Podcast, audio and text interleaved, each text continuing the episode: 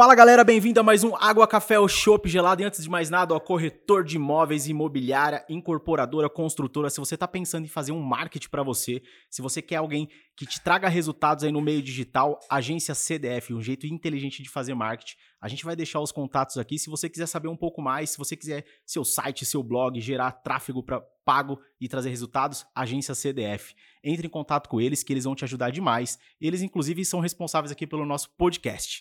E hoje, galera, ó, o cara veio de longe. O cara veio de longe, já foi na 25. O cara já foi no Braz, comprou três calças para ser, servir uma, o bolso tudo torto. E ele conheceu realmente o que é o Brazão aqui da nossa cidade de São Paulo. O cara trouxe o cabeleireiro, maquiadora e tá aqui com a gente para bater um, uma conversa um pouco descontraída. Com vocês, Bruno da Depressão. Irmão, se apresente. Se alguém ainda não te conhece, é o momento. Fica à vontade.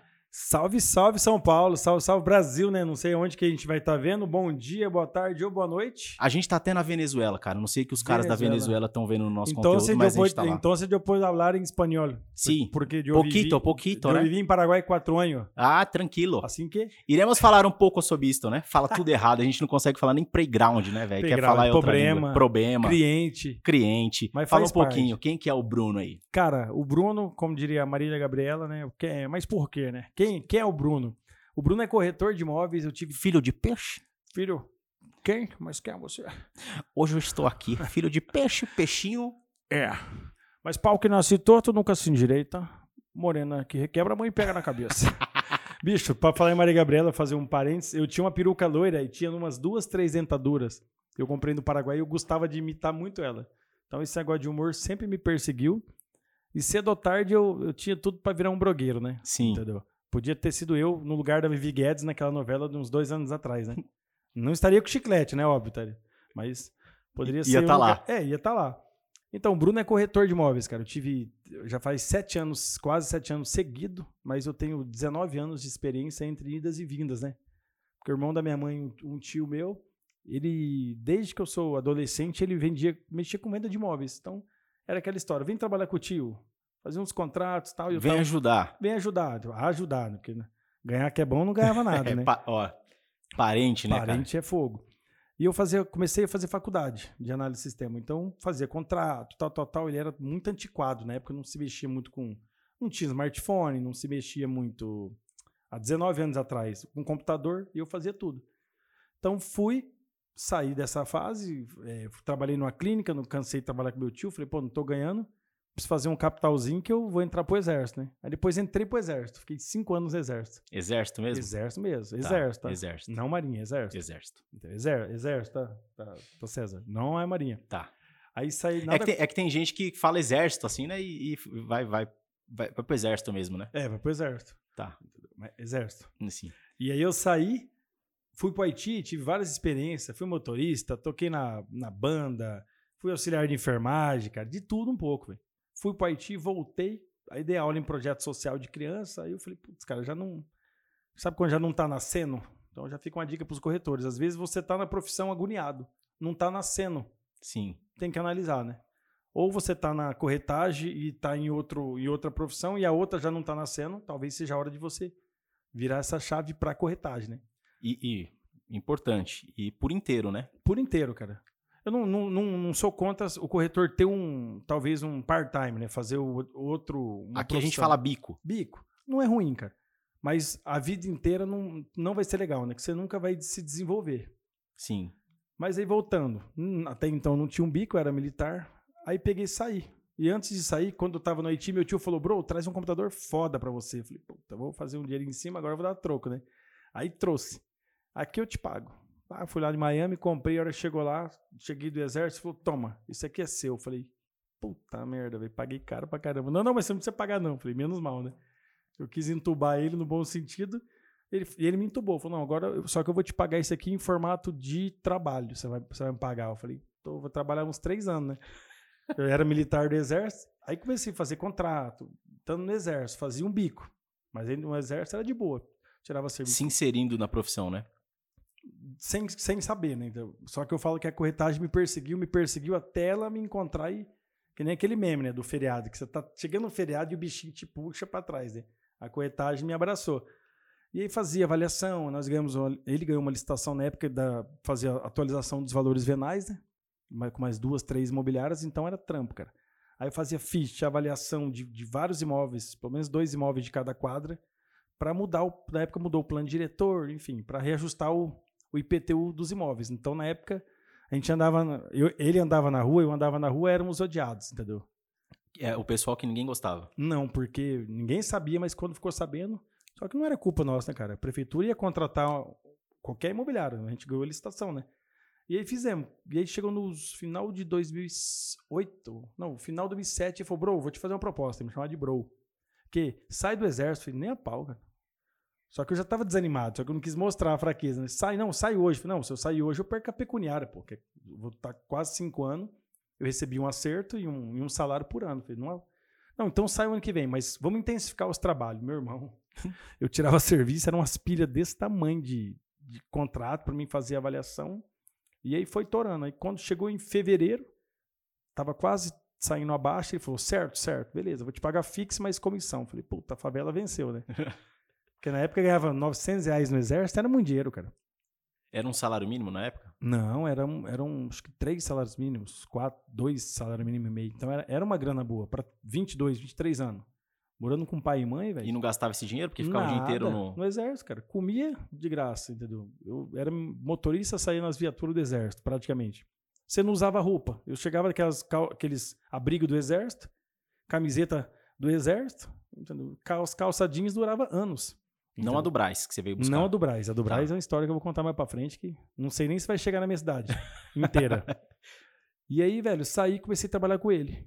E aí vai outra lição, né? Que a gente tava conversando antes do podcast. Ele pegou e falou, bro, pô, tá desenrolando, vou te dar o curso do Cresce. Falei, show de bola, que agora eu peguei gosto pela coisa. Ele sempre foi correto com essa maneira, ele não me deixava vender. Ele falou, você não vai vender. Captou imóvel de algum amigo seu, e eu era muito bem relacionado, fui fotógrafo de balada também. Fazia três bicos, né? Quando eu saí, comecei a trabalhar com ele na imobiliária, era fotógrafo de balada e, e trabalhava com Herbalife. Então, correria, não tinha vida, rodando. Você é bem relacionado. O capto imóvel vendeu, beleza, a captação ele podia me pagar, né? Mas vender, você não vai vender, não. falei, puta merda.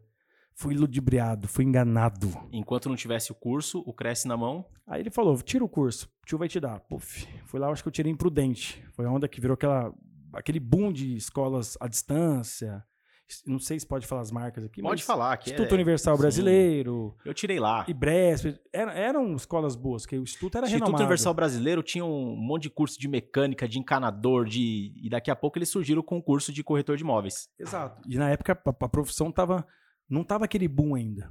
Tanto que, ó, hoje meu cresce é 8,425, 8.400 e pouquinho, e na época ia sair em torno de 3 mil e pouco. É, tinha poucos no estado, né? Meu estado, Mato Grosso do Sul, é pequeno, comparado com grandes estados, né? Aí peguei e tirei. Aí ele falou, bro, calma, não vamos, vamos pagar agora não, já te deu o curso, pesou tal. Depois a gente cadastra no Cresce, aí outro erro, corretores. Cadê corretores? Corretores. Tirou o curso, paga o estagiário. Câmera 1 um aqui, ó, câmera 1. Um. Câmera 1, um, câmera. Thank you, boy. É. O Zé Bonitinho. Tirou o. Se matriculou no curso, depois de um mês, tira o estagiário. Você vai poder acompanhar plantão, você vai poder acompanhar atendimento, acompanhar processo de venda. E isso é muito importante. Cara, eu não sei falar sobre isso porque eu entrei na profissão já com Cresce. Rapaz, o cara. Certo dia, meu irmão me ligou. E meu irmão sempre foi um grande espelho e falou: Cara, tem um negócio aí muito bacana para você. Puta. É marketing multinível, já é, pensou, né? Vamos chegar aí. Eu tinha. Uh, finalizei a faculdade de Ciências Contábeis. E ele falou: Cara, dá uma olhada aí, o Cresce, acho que é algo que pode te dar um, um bom dinheiro no, num bico. Hum. E eu falei: Cara, eu tô fazendo nada, deixa eu ver isso daí. Fui e tirei o Cresce. E eu entrei já na profissão com Cresce na mão, nem estágio nem nada. Porque depois que eu tirei o Cresce, algumas empresas começaram a me ligar, igual o marketing multinível, né? Vem para cá porque aqui a sua vida vai mudar. Ah. Aqui você vai trabalhar pouco, ganhar muito dinheiro e ter qualidade de vida. E aí eu cheguei em frente da imobiliária, que eu costumo dizer que é a imobiliária do coração gigante, e tinha aqueles carros magníficos, cara. Eu falei, já até sei. Cara, aonde eu estava que eu não vi isso? Eu fui seduzido né? E aí quando você vai pro plantão, cara, você vai fazer pirata. Esses caras não estão no plantão, é... não estão no pirata. E aí eu, eu até brinco nas minhas palestras que parece o marketing multinível, né? Que os caras falam para assim, ó, mas vem aqui, você vai investir pouco, você vai ser empreendedor, você vai ter qualidade de vida, você vai ajudar as pessoas a realizarem os sonhos dela. E ainda você, cara, vai curtir tudo isso. Não, em breve você vai trabalhar somente quando você quiser. Puta, isso aí me deixou louco. E aí você entrou na Herbalife, como que foi? Você fez Hum. atração de pessoas? Cara, mesma coisa. A, a minha, a minha experiência na corretagem foi a mesma que você. Quando eu voltei, né? Aí, aí contando, eu tirei o Cresce, meu tio demorou. um brinde aqui, Um que a gente já brinde. tomou água, café, agora tá na hora Aqui, do chopp. Tá- tá- já tem patrocínio de cerveja ou não? Porque senão a gente já pede ao vivo aqui. Ó. A gente abriu agora um canal, se você tá afim de patrocinar com a sua cerveja, seja ela qual for, que não seja aquela que o cara tome, né? É, E vá pra outro plano. pra outro plano. A gente tá aceitando aqui. Então, se você quer patrocinar o água, café ou chopp gelado, Brunão, Aqui, ó. Alô, Ambev. é, vem com nós. Chama.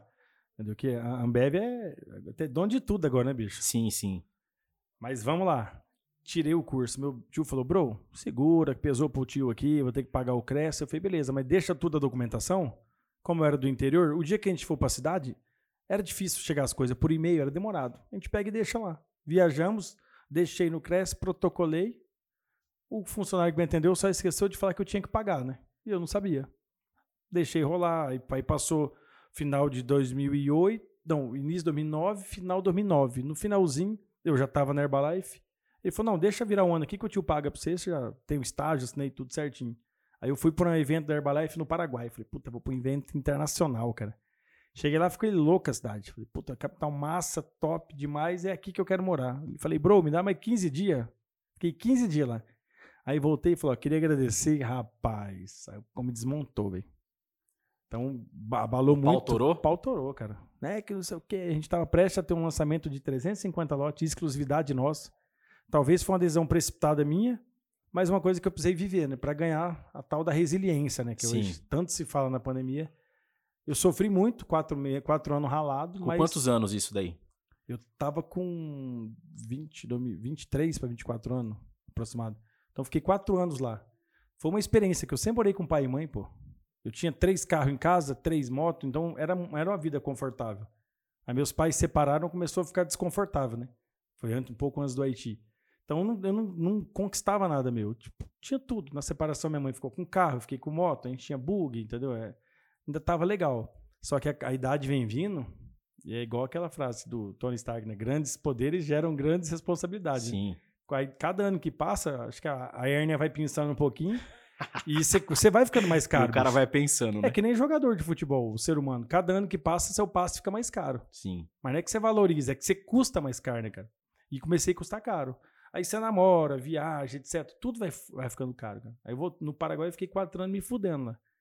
Não deu certo da maneira que eu queria, mas Trabalhando com, com Herbalife. com Herbalife. Só que fiz de tudo, vendi uniforme. Como eu que era fazer as palestras? Em espanhol, cara. Eu saí Dá uma, dá uma palhinha do script aí pra gente. da, da Herbalife. É. Cara, tinha, tinha chamadas. É o que eu trouxe para corretagem, que eu falo que os corretores têm que ter. Terça e quinta tem, tinha evento, chamado HM reunião de oportunidade. Então eu chegava, se apresentava o produto, não, apresentava a história da, da Herbalife, quem eu sou, a história da Herbalife, o produto, Em espanhol, consegue Em dar um- espanhol, cara. um- uma palhinha pra gente aí? sim, é chamada HOM, que é HOM. Aí chegava assim, olá, olá, olá que tal, tudo bem? Eu sou Bruno Vieira, porque Camés que não era vendável, né? Eu colocava, eu sou Bruno Vieira, vengo desde Brasil. Aí, óbvio que, que todos percebiam, né? O povo dava risada. Sempre jogava brincadeira. Então, eh, tenho cinco anos Herbalife e, e barrei 10 quilos e mostrava minha foto. Da, da. Só no shake. Só no shake. Shake, chá mentira. Dizer. aí falava, cara, mostrava. Então, eu sempre trouxe aí também para corretagem, de passar mensagem. E- Que é o que Né? você falou da palestra do Flipchart. Sim. Você tem que entrar sabendo o que você vai falar. Exato. Tá no seu livro também, que eu fiz o dever de casa, papai. Eu tenho um livro que O era cara um leu top pra, depois. pra vir aqui, né? Li, pô. Não, já tinha lido. É. No, no Conecta, 2019. Mas eu li de novo, né? Nessas idas e vindas do Paraguai, você não precisou trazer cigarro, não, né? Não, não. Nenhuma vez. Nem ele- eletrônico, não. Era tudo lícito. Ah. Legal, moral e ético, entendeu? Isso aí. E aí, cara, fazia as apresentações massa pra caramba. Então, eu fala, comecei a falar pra pouca gente, nas reuniões de terça e quinta. O espanhol foi ficando fluente. Entendeu? Aí, quando você começa a fazer outra língua, parece que abre a mente. Cara, eu lia muito livro. Escutava muito áudio desses, Napoleão Rio, sempre de motivação, que às vezes o pessoal, eu- antes, eu achava que era coisa de depressivo. Aí quando eu comecei a ouvir, aí eu já tinha certeza. Não, brincadeira. não, que aí você vê que você fica forte, cara. Não é de- porque o depressivo, às vezes, ele tá. Que eu, quando eu falar do depressão, talvez eu tava na depressão, eu já estava com depressão. Você fica frágil. Então Sim. você tem que buscar coisa pra blindar sua mente. Ninguém podia me falar. Minha mãe não me falava, O Bruno. tal do mindset, né? mindset, cara. Que ah, o pessoal banaliza muito a profissão do coach. Eu não vou banalizar, não, não vamos julgar ninguém, né? Mas quando sua mente tá blindada, sua mãe vai falar, porra, a corretagem não funciona. Você fala, sai daqui, velho. Entendeu? Ah, o Herbalife não funciona. Funciona porque o fulano tá rico, o fulano tá ganhando dinheiro. E eram amigos meus próximos. Então, Sim. eu tava blindado. Infelizmente, não deu certo da maneira que eu queria. E felizmente, eu passei tudo que eu tinha que passar nesses quatro anos. Que eu voltei pro Brasil, cara. Fiquei em 2014 meio que deslocado e tal. Mas no Paraguai, o que que eu fiz? Aproveitar as oportunidades. Dica pros corretores também. Vendi uniforme. Que daqui a pouco eu vou falar o que, que me trouxe essa experiência, o que, que hoje refletiu na profissão. Não tem nada a ver com a corretagem, mas é isso tem. que eu ia chegar aí, porque o fato de você ser apresentador também te ajudou muito na hora de vender imóvel, né? Ajudou. Porque eu fazia duas, três, quatro, cinco apresentações de pasta por dia. Cara, eu falei com milhares de pessoas no Paraguai. Eu fazia 20 mil panfletos num dia. Eu fazia aquelas abordagens com panfleto maior, tipo assim, ó, tudo bem, ó, Um a um? me- um a um. Me permite, ó, eu tô- eu tô aqui, tal, tal, tal. Vamos fazer uma avaliação nutricional? Vamos. Nome, Felipe, peso, altura, ó, fazer seu IMC.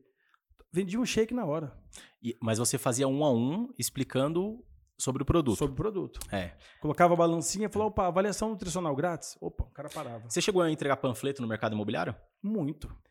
E, Faço isso até hoje, cara. E, e isso é um ponto. Inclusive, eu soltei um vídeo aí, galera, no canal. Lá no YouTube tem um vídeo falando sobre estratégia de panfleto que pode te ajudar ou pode jogar sua campanha aí pra baixo. E, cara, eu entreguei muito panfleto. Só que eu entreguei. Ah, não, eu. É que o entregar não. Então, e é dentro do que você falou. Porque assim, quando eu entrei no mercado imobiliário, a gente começa a ouvir as pessoas que estão lá, né? E a galera falava assim, cara, sai chinelando panfleto pra tudo quanto é lugar. Eu brinco, não brinco, foi uma realidade. Até minha sogra ajudou eu a etiquetar. E, cara, os caras saem entregando o panfleto, né? Quando, na verdade, o correto foi o que você falou. Eu preciso, no um a um, explicar o produto, se você está procurando, se não tá, eu vou gerar uma necessidade de um investimento, alguma coisa do tipo. E a gente vê muito corretor hoje só, Só panfletando. só a rodo, assim, né? Pode até ter efetividade? Pode, mas aí vai- é, é em mil, dois mil, cinco mil. E hoje o corretor não faz isso de panfleto. Sim. Imagina, num dia eu cheguei a fazer 10 mil panfletinhos. No centro de Assunção, cara, capital de venda do mundo. Pá, pá, pá, pá, pá, pá. E aí, Centro de Assunção, capital de? de venda, Paraguai. Onde, eu vi as paraguaias sorridentes. ah. Aí é- Ah, é pegou, ó, já tá até com a unha grande, que eu não cortei, É. ó. esse- o cara tava cortando a unha aqui enquanto, aí antes de a gente começar a gravação, né? É, aí, eu cortei só uma. Pega, pega a câmera. Uma e a outra não. Isso aqui dá pra tocar um, uma violão ao vivo aqui. E aí, cara, é, quando eu comecei na corretagem, 2014 eu voltei do Paraguai, que eu já vou falar também do panfleto. 2014 eu voltei do Paraguai. Aí foi um baque. Eu falei, caralho, cara, eu não vou voltar pra minha cidade, que eu sou do interior. Vou voltar pra capital, né? Que não é capital do Paraguai, é capital do Mato Grosso do Sul. Ah, é do Mato Grosso do? Sul. Se falar Mato Grosso, pessoal, eu, eu vou deletar vocês, hein? Vou denunciar pro Cresce. Por, por que que ah, ocorre isso sobre o Mato Grosso, que o pessoal de lá sempre afirma do Sul? Cara, em 87 foi feita a divisão do Estado. É um Estado muito grande. Aí de- de- muita disputa política, Aqui é dividiram. história também, viu, gente? Exatamente. Senta que lá vem história. É, E aí dividiu. Aí ficou o Mato Grosso, que seria o do norte, e o Mato Grosso, que era mais pro sul, né? Que nós fazemos divisa com o Paraguai. E se puxar a história antiga de Guerra do Paraguai, Para- o Paraguai ia ser um dos países mais ricos da América Latina, se não mais. Só que o Brasil chupou um pedacinho, Argentina, todo mundo comeu um pedacinho do Paraguai, né? Então, Não, o cara é história, hein, meu? ah, bicho. Fiz, isso aí eu fiz o concurso do Banco do Brasil, bicho, tive que estudar história do, do Mato Grosso do Sul. Falei, gente, sério? Que é tudo isso? Tinha índio aqui, tipo assim, né? é pesado, cara. Mas enfim. E aí, pessoal, 2014 eu falei, não vou voltar pro interior. Voltei pra capital. Porque já vinha no ritmo de capital, falei, vai ser mais fácil. Bicho, falei, mais fácil é uma porra, bicho. A hora que eu voltei, lá no Paraguai era assim, o ônibus passava, você fazia assim, ó. O cara parava, reduzia, você montava e ele ia embora. Ele, ele não parava, não tinha ponto de ônibus. Não tinha freio, é só É, reduzida. É, tinha os pontos fixos, mas qualquer quadra, quadra sim, quadra não, eles param. E o ônibus lá, vamos colocar que era mil Guarani, um real, vamos colocar. Um- um- Eles por eles, vamos colocar um real. Não tinha terminal, Você pegava um ônibus aqui para andar 17 quilômetros, ele ia reto. Aí você parava, descia, mais um real, pegava o ônibus. Então você ia. E eu caminhava muito, cara. Caminhava muito. Quando eu cheguei aqui, pô, terminal. Nossa, cara, minha cidade é, não é tão grande, mas para quem não conhece, andar de ônibus é trampo, cara. Pra quem É. não conhece a cidade, assim, que nem metrô aqui. Eu sou, eu venho- eu venho turistar, bicho do céu, é sofrimento, cara. Não, pra quem vem pra São Paulo, o ônibus, metrô aqui, o cara pira. Se ele não- Ajuda, mas depende do, do fluxo que você pega do horário, você tá morto, cara. É, porque quem vem de fora, a pessoa quer andar de, de metrô, quer ir no Brás e quer ir na 25, 25. e agora Santa Ifigênia. Santa Efigênia. Então, às vezes, o cara ele tira um dia, velho. Os amigos que vêm de fora falam, cara, eu- tal dia não dá porque eu vou pra 25. Tal dia não dá que eu vou passar no Brás. Aí, às vezes, sobra um período da tarde, o cara vem visitar a gente e quer andar assim, de né? metrô. Tipo é isso eu aí. assim, né? É. Igual, ó, pra você ter noção, tava no hotel perto do, do Lago do Aroche, né? No Lago do Aroche. De lá pra cá dava 170 reais de Uber. É quase o preço pra ir de ônibus pra Mato Grosso do Sul, né? É, veio eu, minha esposa e o César, nós gastamos 4,40 cada um. Vamos colocar aí 12, 15, é, 13 reais. E 20 e pouquinho de Uber. Aí. Pra voltar, mais uns 20 e pouquinho de Uber, depende do horário, mais uns 4 e pouco. Aí, E o único que não se assustou chegando em Itaquera foi o César, né? Porque ele o é do Rio César. de Ele é Janeiro, ele, Rio, tá ele meio falou, acostumado é, com... É. com- São Gogô, pô. Abra... Sim. Abraço pra São Gonçalo. Aí, ó. Ressuscita DJ. Porque É. tem, tem gente de, de São Paulo que fica com medo de vir pra Itaquera. Eu falo, cara, Itaquera é vida. É, pô. Em Itaquera você tem tudo. Eu sou um cara que ama Itaquera, defende Itaquera, mas os caras. Aí vem piadinha de fim do mundo, se a terra fosse quadrada a gente caía, enfim, essas coisas aí. É lo- É quando você pensar que você mora longe, você lembra que tem, tem gente que pega o voo e desce no aeroporto de Guarulhos, né? Como todas as vezes. Sim. Gente que tá num nível ainda intermediário de vida, você só compra o voo, não, Smile. É voo Smart Smile, é Easy Company, é Free, é, é os mais baratos, né? Vai pra, Mas Guarulhos estão 20 minutos daqui. Sim, de helicóptero. De carro. Ah, não, da sua casa, daqui? É, daqui. Ah, não, mas... Se você não assistiu, a gente teve um episódio Do de centro. dentro com o Fusca Ah, eu com o Bruno com Lessa. Bruno Lessa. E a gente deu eu o play. pro Fusca pegar, consegui, É, deu certo. então. Porque, cara, naquela Teve semana. o cinco... Ô, Denis, teve cinco edições, né? Porque o Fusca não pegava. Não, e foi direto, porque naquela semana o Fusca tinha dado pau, velho. E eu Rapaz, chamei, achei que era bateria, fiz o Diaba 4, os meninos da minha rua, criança de 8 anos me ajudando a empurrar o Fusca, e as crianças brincando, ô tio, ainda bem que tá perto de casa, inclusive tem que comprar uns panetone pra dar pra meninada que me ajudou, e no final das contas tinha acabado a gasolina.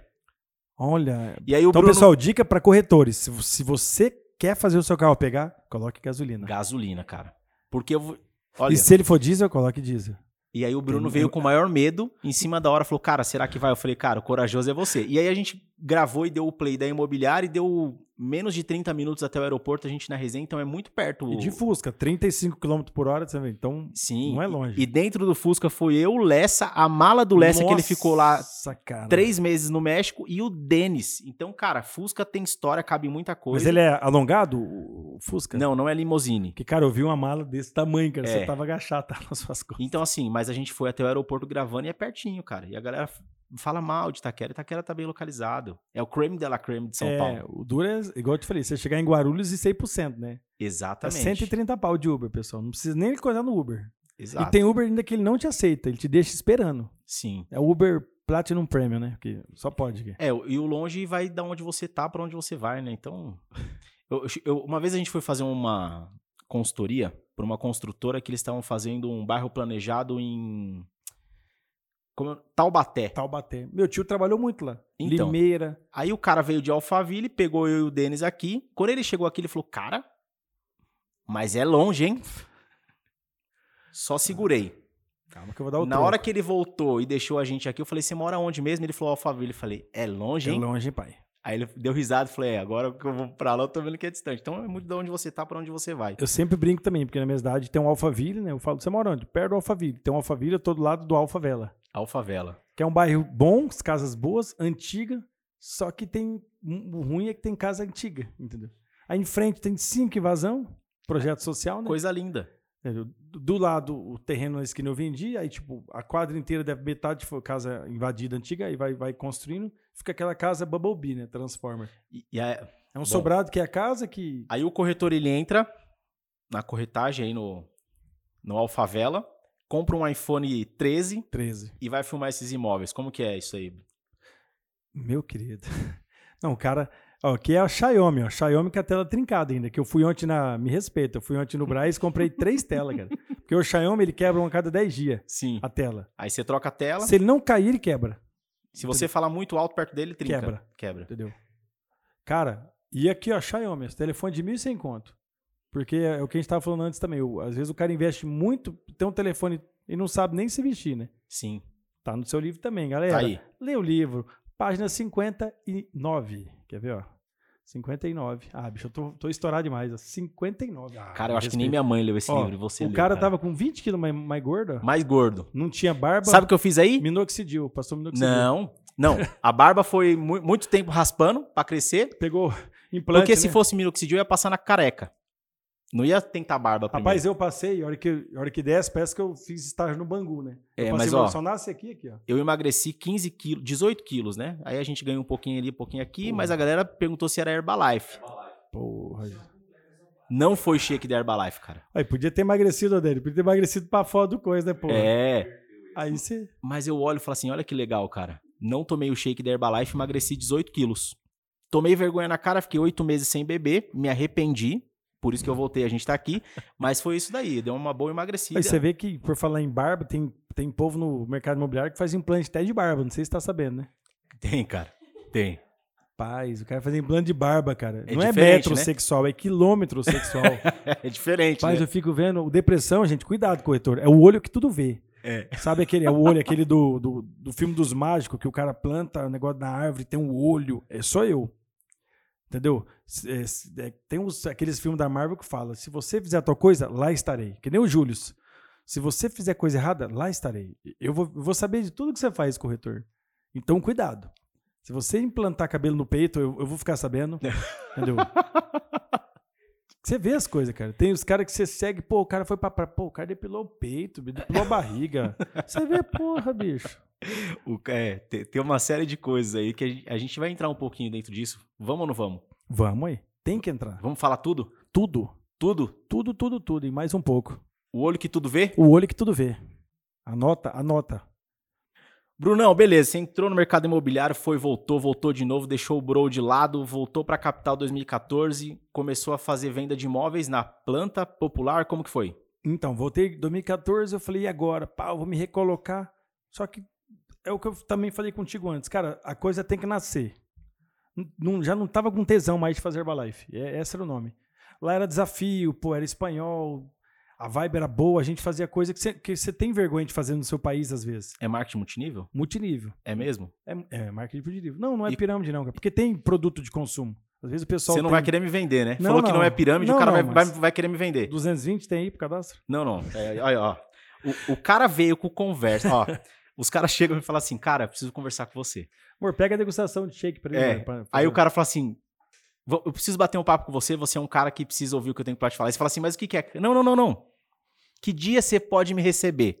Cara, Uma vez eu recebi um cara. o cara que- vai me pedir o dinheiro cara fe- emprestado. Você é, o é cara fez, ainda. O né? cara fez um script assim, cara, você é empresário e eu tô precisando atingir uma galera da Zona Leste, você é o cara que vai me ajudar, você é um empresário você, é forma- visionário. você é formador de opinião, Felipe. É. É. Aí eu falei pro cara, beleza, vem aí. Ele falou, separa uma hora do seu dia que eu vou te levar uma oportunidade. Eu falei, pronto, vou ganhar dinheiro. Tô rico.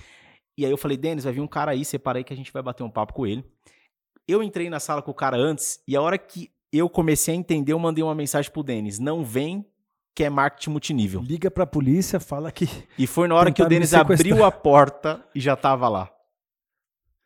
E é o que eu tô te falando, os caras têm um papo muito bonito, ele falou assim, cara, não é- mas não é pirâmide. Eu falei, vai vender, pronto. É, porque tem, tem empresas sim que são pirâmide. Até negócio de Bitcoin, né? Ou Bitcoin, né? Como diz o nosso presidente do, do Senado. A criptomoeda, né? É, Mas as quando você tem produto de consumo, é difícil. Por mais que o cara. Ah, meu amigo perdeu 10 mil. Pô, ele comprou 10 mil de shake e não vendeu, pô. Isso é óbvio. E dentro dessa estratégia, o maior ponto aí é a quebra de objeção, né? Sim. Então, Herbalife foi uma escola. O dia que eu participei do Crédito Papo, da, mandar um abraço pro pessoal da Crédito Pago aí, eu vejo que vocês são parceiro. Patrocina nós aqui, Crédito- ó, podcast. Vem, patrocina, vem ajudar. Manda os brindes, manda os panfletos aí É. pra nós. Rapaz, aí, aí chegou, ela falou, ó, toda hora eu falava, eu mas Bruno, pô, acho legal que você fala tanto da Herbalife, tipo, gratidão. Eu falei, não, cara, foi uma escola. Sim. Foi uma puta de uma escola. Porque, eu eu te falei, o corretor às vezes fica semanas sem atender ninguém. Eu ficava nem horas sem atender ninguém. Quando eu tava puta de raiva, cansado, quase vindo embora do, do Paraguai pro Brasil, eu falava pro Santiago, amigo meu, pô, desce em casa. Colocava a balança em frente do portão de casa, que eu morava no Mercadão, era um condomínio. Opa, tudo bem? Ô, vizinho, fazia avaliação. Então, cara, eu falava com muita gente. Muita, muita. Eu fazia muita lista de transmissão de mensagem, de, de SMS. Na época eu estava começando os smartphones. WhatsApp, eu comecei lá, o Brasil nem usava WhatsApp. Lá quando tinha 3G, o Brasil estava no 2G capengando. Tinha os BlackBerry, internet. Então eu vivi muito da tecnologia. Por isso que eu ainda sou muito metido dentro de tecnologia, né? E aí, cara, foi uma baita de escola. Quando eu voltei, dentro desse convite, que, que te fizeram, me fizeram de novo. Eu voltei, me deslocado. Um dia um amigo meu estava inaugurando uma academia. Aí na época eu estava namorando, fui com a minha ex-namorada, pegou e falou: vamos, vamos na inauguração do amigo meu, vamos. Aí um amigo meu encontrou, né? Pô, do, do PDV, vem aqui, cara, eu preciso falar contigo, bicho, que não sei o que. Eu li assim, Brookfield, falei, que merda é essa, velho? Pô, o cara tá vendendo alimento, cara, degustação, virou promotor agora, dentro do mercado. Pô, bicho, cara, falei de você hoje pro gerente, você tem perfil. Falei, para, filho. O que é PDV para quem não entende muito isso daí? Cara, a tradução eu não tenho a mínima ideia, mas o PDV é quem entrou dos dois anos para cá, ou quem é calça branca, né? Ponto de venda, né? Então, ponto de venda, igual aquela daquelas promotoras. Senhor, your good, senhor? Isso aqui É. tem, tem É lactobacilos um nome bonito, vivos. né? Vai tirar- é a mesma coisa. Só que aí você fica, panfleto é aquele que o, que o cara fica que nem um. Aquele corretor The Walking Dead, sabe? Que ele fica, ela parece que já morreu. Seis É. horas assim, morto. Entendeu? É o PDV. Sentado do mesmo jeito. Sentado. E aí eu revolucionei, a, a- depois eu vou falar na sequência, a maneira de atender no PDV. Por quê? Experiência da Herbalife. Aí voltando, esse amigo meu, Brookfield, eu falei, puta, Brookfield, cara, isso aí é marca de farinha. Coisa de alemão, só pode, cara. Um cara gordão assim, era da Herbalife, falei, saiu, falou, ó, se eu não tivesse saído da Herbalife, ó, e eu seco, bicho. Um, tinha uns 8 quilos menos. Cheio que de tô- shake no corpo. Shake até o talo, filho. Você espremia a espinha, puf, saía shake. Não usa mais shake, né? Não os mais shake. Agora é só arroz e feijão. Farinha, farofa. É. E aí, cara, o cara é gordão. Falei, ah, Neto, para, vai me chamar pra que marketing? Não, cara, pô, tô no mercado imobiliário. Eu falei, mas sério? Pô, eu lembro que você era corretor, cara. Quando você morava em Três Lagoas, tal, você era corretor. Eu falei, era, pô, trabalhava com meu tio. Mano, vou falar pra você. Meu gerente falou, não, não dá ideia não, bicho. Era em novembro de 2014. Dá ideia não. Não, o cara vai me ligar. Eu falei, não, depois na conversa, né? Tô indo no negócio do, da academia. Aí, beleza. Aí fomos. Chegou lá, pá, treinei. Quando eu tava indo um bloco de crossfit e tal, quase morri. Falei, ah, filho, é Herbalife, rapaz. Tô com energia até a tampa, filho. Aqui, filho, não cansa não. No outro dia, fiquei três dias sem andar, filho, as pernas, agachamento, leva, tal, bunda, rebita a bunda e tal, estufa o peito, espalma a mão. E faz borboleta, aquelas porra toda de crossfit. Você quer ir uma vez só. Cara, porque você não volta, cara. Se você não tiver É um trauma. a resiliência, Paraguai deu resiliência. Eu voltei e fiz crossfit até estourar uma hernia, né? Mas Levantou pneu, jogou. tudo, cara. Aí mordi, ah, mordi, eu ia falar morde, morde a barra, porque os caras falam, morde a barra, morde a barra, pô.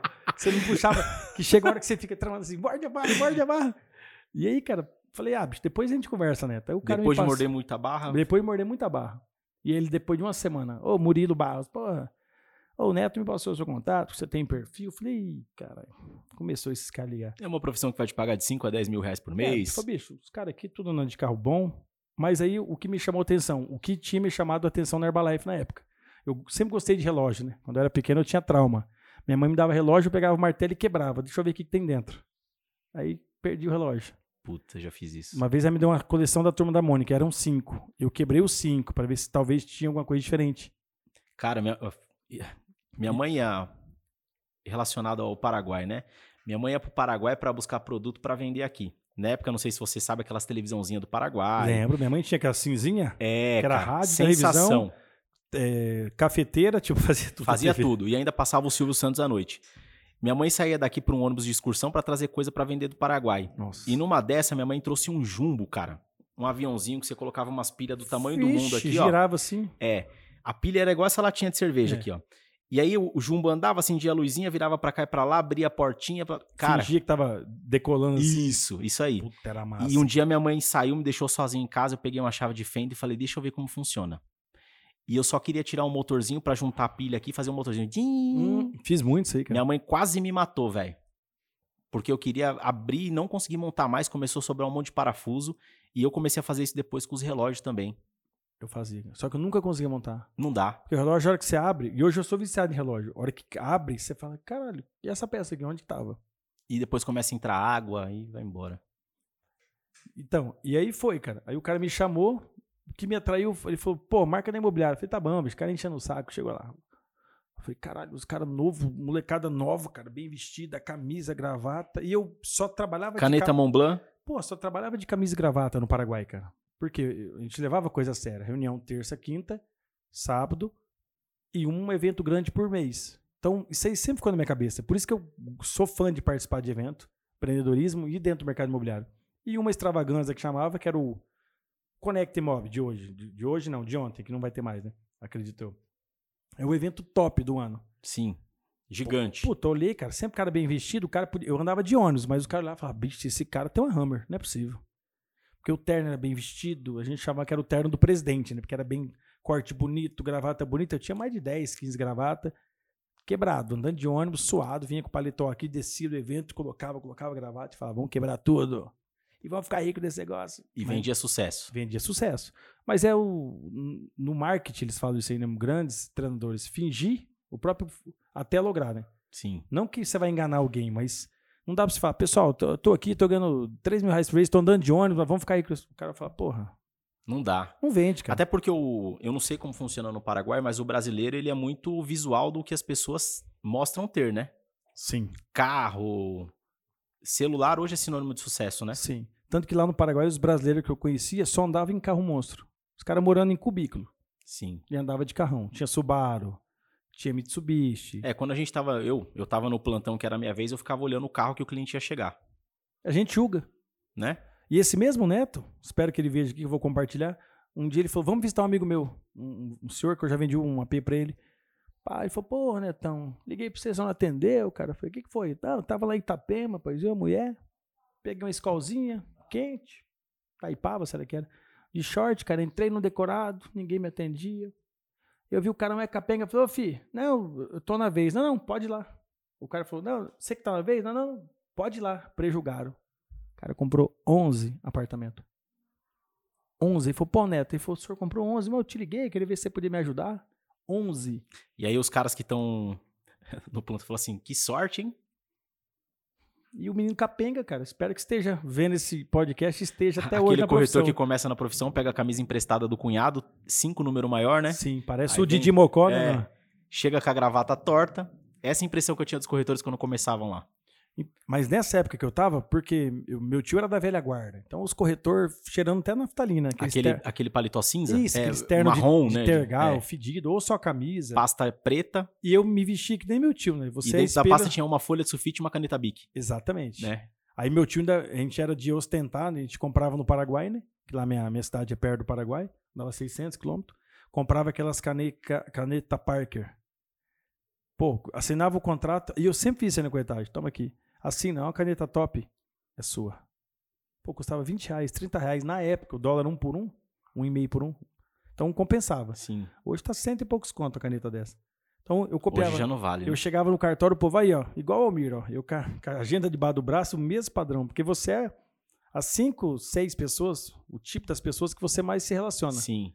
Se eu tô todo dia, ó, você vê que você tá o espelho do seu sócio. Não, calma aí. Sem barba, é, um pouco mais. Mais, Mais, mais é, magro. um mais pouquinho. magro. É, tá. Que aí tá me entrevistando. Se eu falar, Sim. o cara corta. Exato. Isso aí serviu de lição também, cara. Falei, pra quem que eu vou me relacionar? Entrei na imobiliária. Aí conversei com o ge- gerente, vi os caras todos. Falei, puta, esses caras são foda, eu quero colar nesses caras. Aí eu falei, só que eu, eu não quero, eu tô na Herbalife, comecei a, a ir bem de novo, tô no Brasil, tava com meu espaço da Herbalife, pagando espaço, aluguel e tal. Ensinando os caras a bater o shake. Fazia shake pra caralho, atendia empresário, nego rico, tal, tal, tal, e vamos. Aí chegou lá, o cara pegou e falou, porra, fazer uma entrevista, vamos? Meti uma camisa, camisa que só trabalhava de camisa de manga curta, ou camisa no, no espaço, cheguei lá, porra, olhou pra mim, tava bem vestido, né? Busão, desci, suei até a alma. Eu andava muito de bicicleta. Levou a pizza junto? Levei, pô. Chegava eu e a pizza de pepperoni. Aí, che... aí cheguei lá, cara, ele, pô, não sei o que tal. Ó, explicou, falei, não, já fui corretor, tal, tal, tal, inclusive tem um CRES tal. Tirei 2008 para 2009 tal, estourado. Ensino à distância tal, precursor do EAD. Legal, não, não sei o que. Aí ele falou, falou, falou, e agora quero te ouvir. Falei, bicho, vou jogar real pra ti, velho. Aí eu cresci, né? Falei, tem meu espaço da Herbalife. Se for pra trabalhar é, uma hora e meia no almoço, Não, é até 11 horas, porque o meu espaço de Herbalife é 11, 11 e meia. E voltando 1 e meia. Até as 5, que depois 5 e meia eu abro espaço. Ele, beleza. Esse cara tá tirando, velho? Falei, outra coisa, sábado, sábado eu tenho apresentação da Herbalife, eu não quero trabalhar de manhã. As apresentações, o- os Quick Start são de, de 8 e meia, 9 até as 11. Ele, beleza. Pô. Uma vez por mês a gente tem um evento grande da Herbalife, às vezes eu palestro tal sobre a cerimônia. Beleza, não tem problema não. Falei, velho, ele falou, ó, e outra, é, na época eu tava namorando, minha, minha sogra tinha, minha sogra tinha negócio de fazenda, falou, aí, às vezes eu dirijo pra ela, fazer uma graninha e tal, eu vou pra fazenda uma vez por semana. Você praticamente falou que não ia trabalhar. Não ia trabalhar. Falei, às vezes eu fecho pro espaço, pago um amigo meu, dirijo pra ela dois dias, durmo na fazenda, faço um dinheiro, eu tô precisando capitalizar. Beleza, pô, só me avisar um dia antes. Falei, cara, esse baixinho tá me, tá me tirando, velho. Aí eu falei, e outra, cara, é... Carnaval agora a gente vai passar na fazenda da minha ex-namorada, cara. O carnaval vai a família. Eu não quero isso aqui. Aí ele, cara, beleza, cara. Carnaval é ruim mesmo, movimento. Eu falei, vai se fuder, cara. aí, ele, aí ele falou, que dia que você se apresenta? Eu falei, puta, agora fudeu, né? Aí ele pegou e falou, foi depois do carnaval, então dia 2 de março, 2 de março, 28 de fevereiro, 2 de março, foi 2 de março, ou 3, não sei. 3 de março chegou eu lá, com muitos sonhos, um rapaz latino-americano, que amava Beatles e Rolling Stones, Rolling Stones. recém-chegado do exterior, Tá, Paraguai. tá, tá, tá, tá. Entendeu? Eu falei, cara, eu vou. Ganhei aquele, aquele cara do vídeo. Falei, meu patrão, eu vou revolucionar essa profissão, meu patrão. Que eu já vi, já tinha relógio, já tinha camisa, cheguei de terno e pegou e falou: tá aqui, ó. Vê tudo isso aqui, ó. Colocou uns oito books. Eu falei, porra, é essa aí, bicho? Não, os empreendimentos. Eu falei, não, como assim, pô? Não vamos começar a vender imóvel e tal? Eu falei, tem Cresce, pô. Ah, você falou que tinha Cresce, pô. Passa o nome aí, vou ligar no Cresce. Bruno Camesque Vieira tal. CPF, vê aí, rapaz. Só, só atualizar eu já pago o ano desse ano aí, já tô com dinheirinho sobrando. Não, não tem inscrição nenhuma, não. Falei, pá, tá de sacanagem, filho. Liga aí, liguei. Cresce estava fechado. Aí liguei, uma hora abriu, não tinha. Falei, moça, Bruno Camessi Vieira, M-E-S, a senhora tá errando aí, moça. Não, não tem. Falei, bicho, vamos lá, vamos lá. Chegou lá e falou, aqui, ó, tinha cópia de um, um protocolo seu aqui, ó, mas o senhor não pagou o boleto de... Hum. Falei, que boleto? Uai, mandou no e-mail, vocês não viram, né? Aí que mandou, eu fui viajar fui morar no Paraguai. E achou que tava com o Cresce valendo. Sim. Aí falei, e agora, Bruno? Falei, agora vou ler os livros, né? Deu o É. que fazer? Falou, não, cara, fica então meio que como estagiário, mas eu, a imobiliária aqui vai precisar que você se matricule. Aí em 2005 me matriculei e tive fazer tudo de novo. Aí então a dica, procure um colégio sério para fazer seus cursos, capacitações. Entenda os passos, né? Exato. E foi difícil, cara, o começo. Então eu fiquei nove meses para fazer a primeira venda. Só que nesse Isso ninguém fala, né? ninguém fala. Ontem eu postei um vídeo de um dos primeiros empreendimentos que eu fiz. E, cara, o que teve de gente falando assim, caramba, eu achei que você ia falar que vendeu pra caramba. E no final eu falei assim, cara, eu fiquei aqui seis meses e não vendi porra nenhuma. Aí a galera dando risada, eu falei, mas é a realidade, porque tem muita gente que posta o que não é verdade, né? Sim, pô. Que eu, eu costumo brincar que a galera fala muita coisa, mas é, a galera não posta a realidade. Que é a ideia do carro de ovo, né, que eu falo. O carro de ovo tá na rua todo dia vendendo pra, pra caramba e ninguém posta que tá comendo ovo. Né? E Você o cara tá na rua, é, o cara tá na rua vendendo pra caramba. Então a galera posta muito mais o que eles querem, né? Não posta o resultado, não fala que ficou sem vender. E é por isso que eu falo assim, pô, aqui dentro desse, desse canal aqui a gente tá, vai falar e trazer muita coisa do dia a dia do corretor. É o que deu errado. Cara, eu não vendi bosta nenhuma. Porque eu entreguei um monte de panfleto, um monte, olha, o microfone cai. vivo. Quem é, sabe é faz assim. ao vivo. É. Entreguei um monte de panfleto, não deu resultado nenhum porque eu só entreguei, não parei, não, não conversei, não expliquei. Essas ações que complicam o corretor que está começando, ou o corretor que está há muito tempo também não está tendo resultado. E não adianta a gente só ficar olhando aí a janela de fora, né? Vídeo, um monte de estratégia, que até o Bruno Lessa falou que muitas pessoas compram esse tipo de curso colocando a esperança na outra pessoa. Não. E ele esquece que ele é o É. que vai fazer a diferença. A transformação está em você. E é igual você falou, cara, eu vi a Herbalife como uma grande escola. Porra, cara. Então, Foram oito anos. é, quais foram os aprendizados que- você teve em nove meses sem vender? Todos. Quando eu fiquei seis meses sem vender, que eu olhei tudo que eu fiz e o que eu não fiz, cara, foi minha mudança de vida. O jogo mudou ali pra mim. O meu também. Porque tudo que eu podia aprender, nenhum gestor fazia isso aqui, ó. Estuda, eles te dão uns folders. Estudei. E agora? Bora lá pro plantão. Todo santo dia ele me levava com mais dois, três que tava entrando numa leva nova. Ah, o Felipe ia atender? Vamos lá. Aí levava o Felipe, atendia. Vai, Bruno. Me apresenta o decorado. Eu, o quê? Me apresenta. É. Aí eu começava, aí ele fingia cara de, de, de sinistro, assim, cara de bunda, sabe? Ah. E esse aqui, corretor? O que, que é esse aqui? Não, é o quadro. Não, mentira, isso aqui é o quadro do decorado. Cara, o cara me batia. Pau. Vamos pro. Não sei o quê. Isso aqui é o quê? Não, entrada Porto Cochê. O que, que é Porto Cochê? E eu tinha comido os livros. Então, filho, eu sabia onde tinha empreendimento que era 972, não, 674 unidades. Eu sabia que era 972 vagas. Que Cara. na torre, sabia tudo.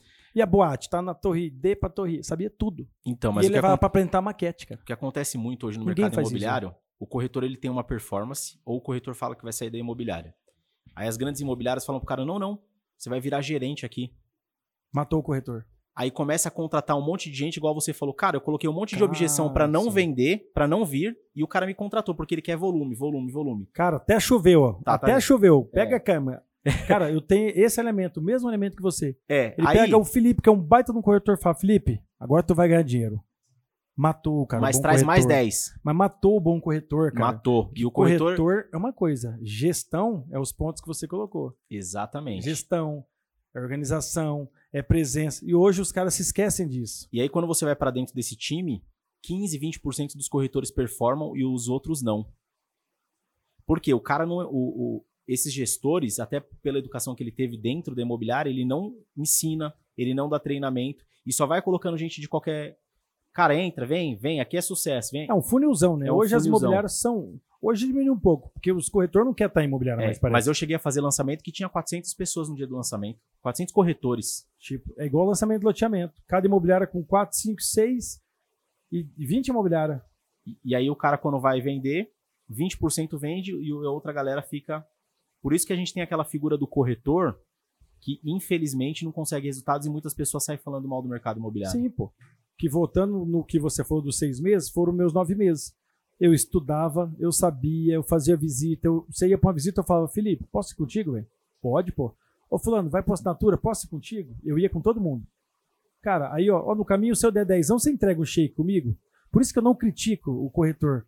Eu, eu vejo muito palestrante, pô, esquece o bico, sai logo da profissão. Cara, você tem sua realidade. Sim. Você tem sua. você- Isso me fez me manter vivo mais de um ano e pouco na corretagem. Porque os empreendimentos que eu mais trabalhava, eu não vendia. Fui vender depois de nove meses. Só que nove meses eu fiquei lá que o quê? Em captação.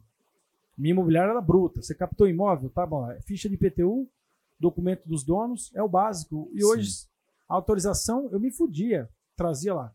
Não tinha internet, né? Não tinha, cara. Se ia vender ou não, não sei, mas. Ó, o dia que vendia, Bruno, atualiza a matrícula. Já tava o nome dos proprietários. Ó, pede para atualizar a certidão de casamento. Cara, então já estava pronto. Então eu aprendi, eu cresci com isso. No rústico. No rústico, velho. Captação de aluguel. A nossa imobiliária na época era só exclusividade. Então eu, eu captava e já torcia pro cara cancelar. Às vezes o cara, ah, tá demorando demais. Cancelava, eu ganhava captação de quatro imóveis. Pagava multa. Então, ca- captação, visita, contrato. Eu vou assinar, são três cópias. Pô, o corretor, o Felipe, cara, posso ler uma? Eu ia lendo, MRV. Os corretores não sabem nem o que, que é uma alienação fiduciária, não lê contrato. Teve um dia que eu vendi minha primeira venda, nove meses depois. Foi para um delegado corregedor. Salve, doutor. Tá vendo isso aí? Que ele me ralou nove meses. Aí ele pegou Esqueceu falou: o nome do cara, tá vendo? Não, porra, só chama ele de doutor. É o Itamar chamou, não esqueci não. O cara, quando quer sabonetar, ele chama, ah, o meu advogado, não sabe o nome do Eu doutor. falei com ele é, ontem, ele entrou pro Telegram, eu falei, até tu, Brutus, aqui É. no Telegram. Ele falou, nem sei usar esse trem. Aposentou, virou fazendeiro. Mas ele me chamava de Carcará. Falei, por quê? Aqueles pinhezinhos, né, que ele era paraguaio. Por quê? Cara, você ficava ciscando, me cercando, até que você conseguiu. Aí o que, que ele fez? Eu sentou, tava aí o meu ex-sócio, que era meu gerente, colocou o óculos, falou, vamos lá, pega outro contrato aí, pega um, Bruno, vamos lá. Cláusula 1. Eu falei, ah, bicho, tá de sacanagem.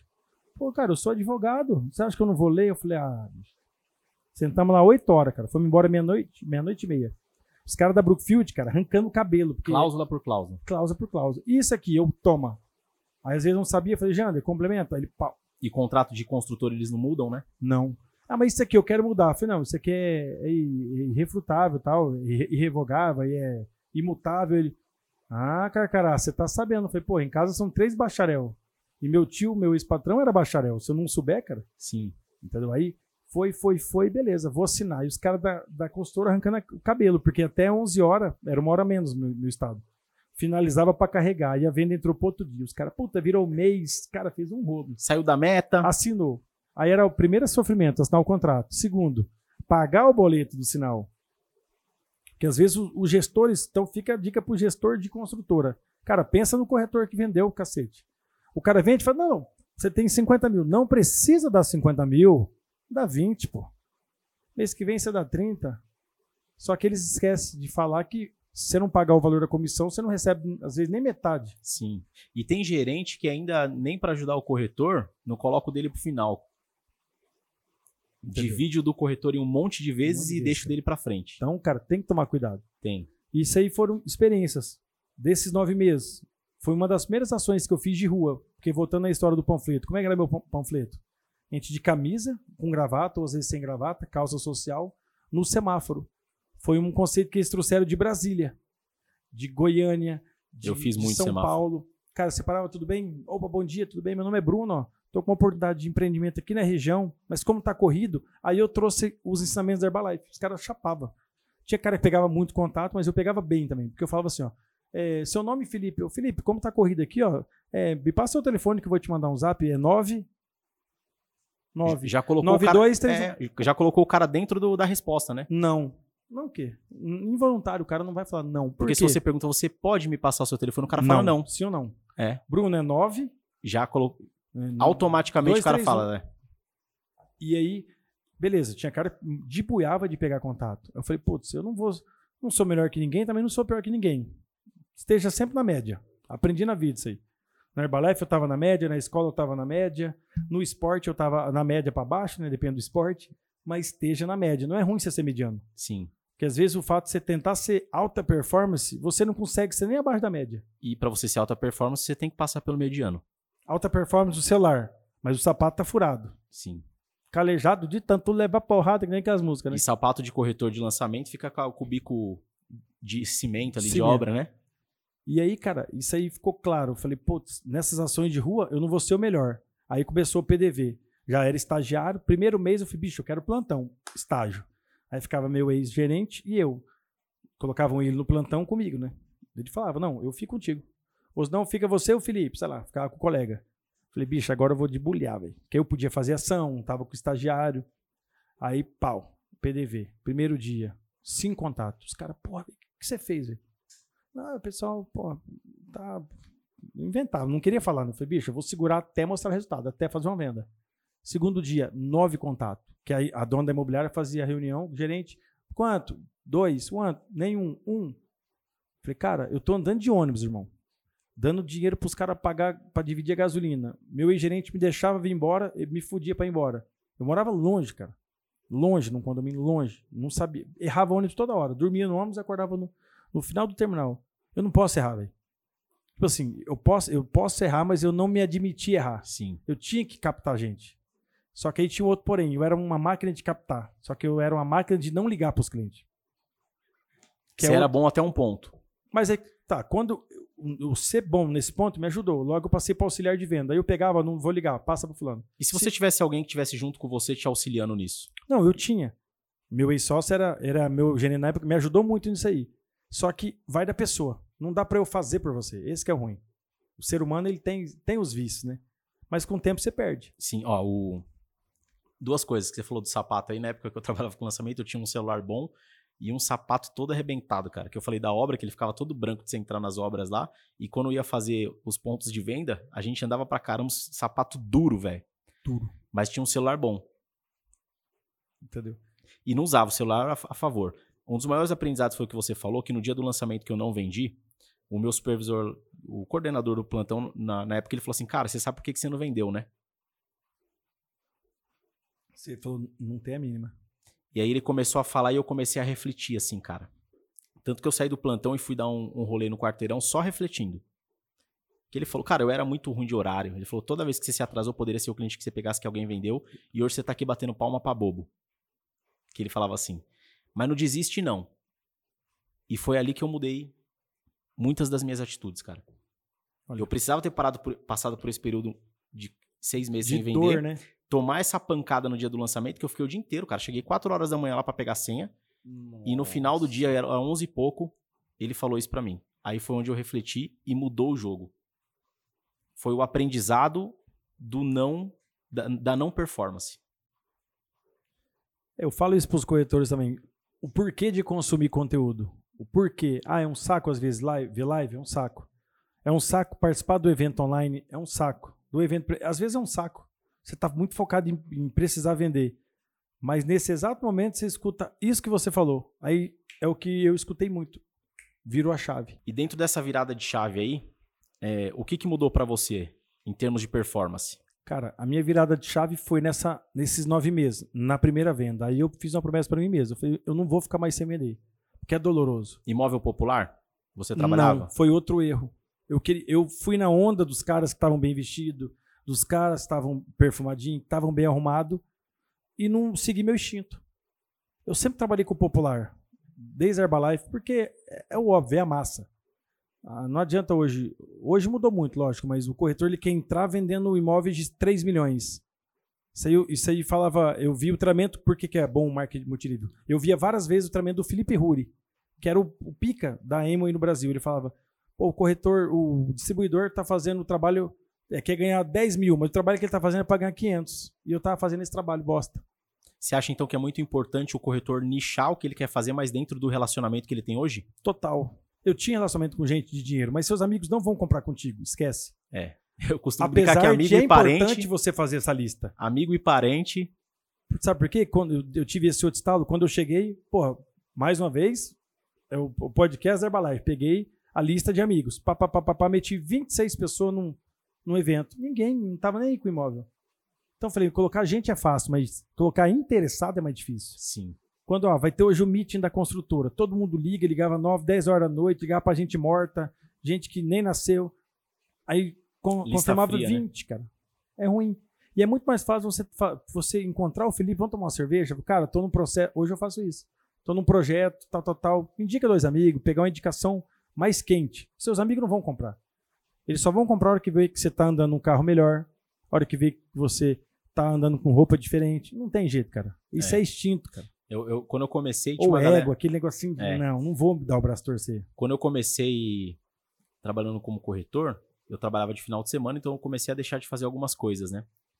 E eu via pros caras, eu vendia a ideia que eu, que eu, que eu É. comprei.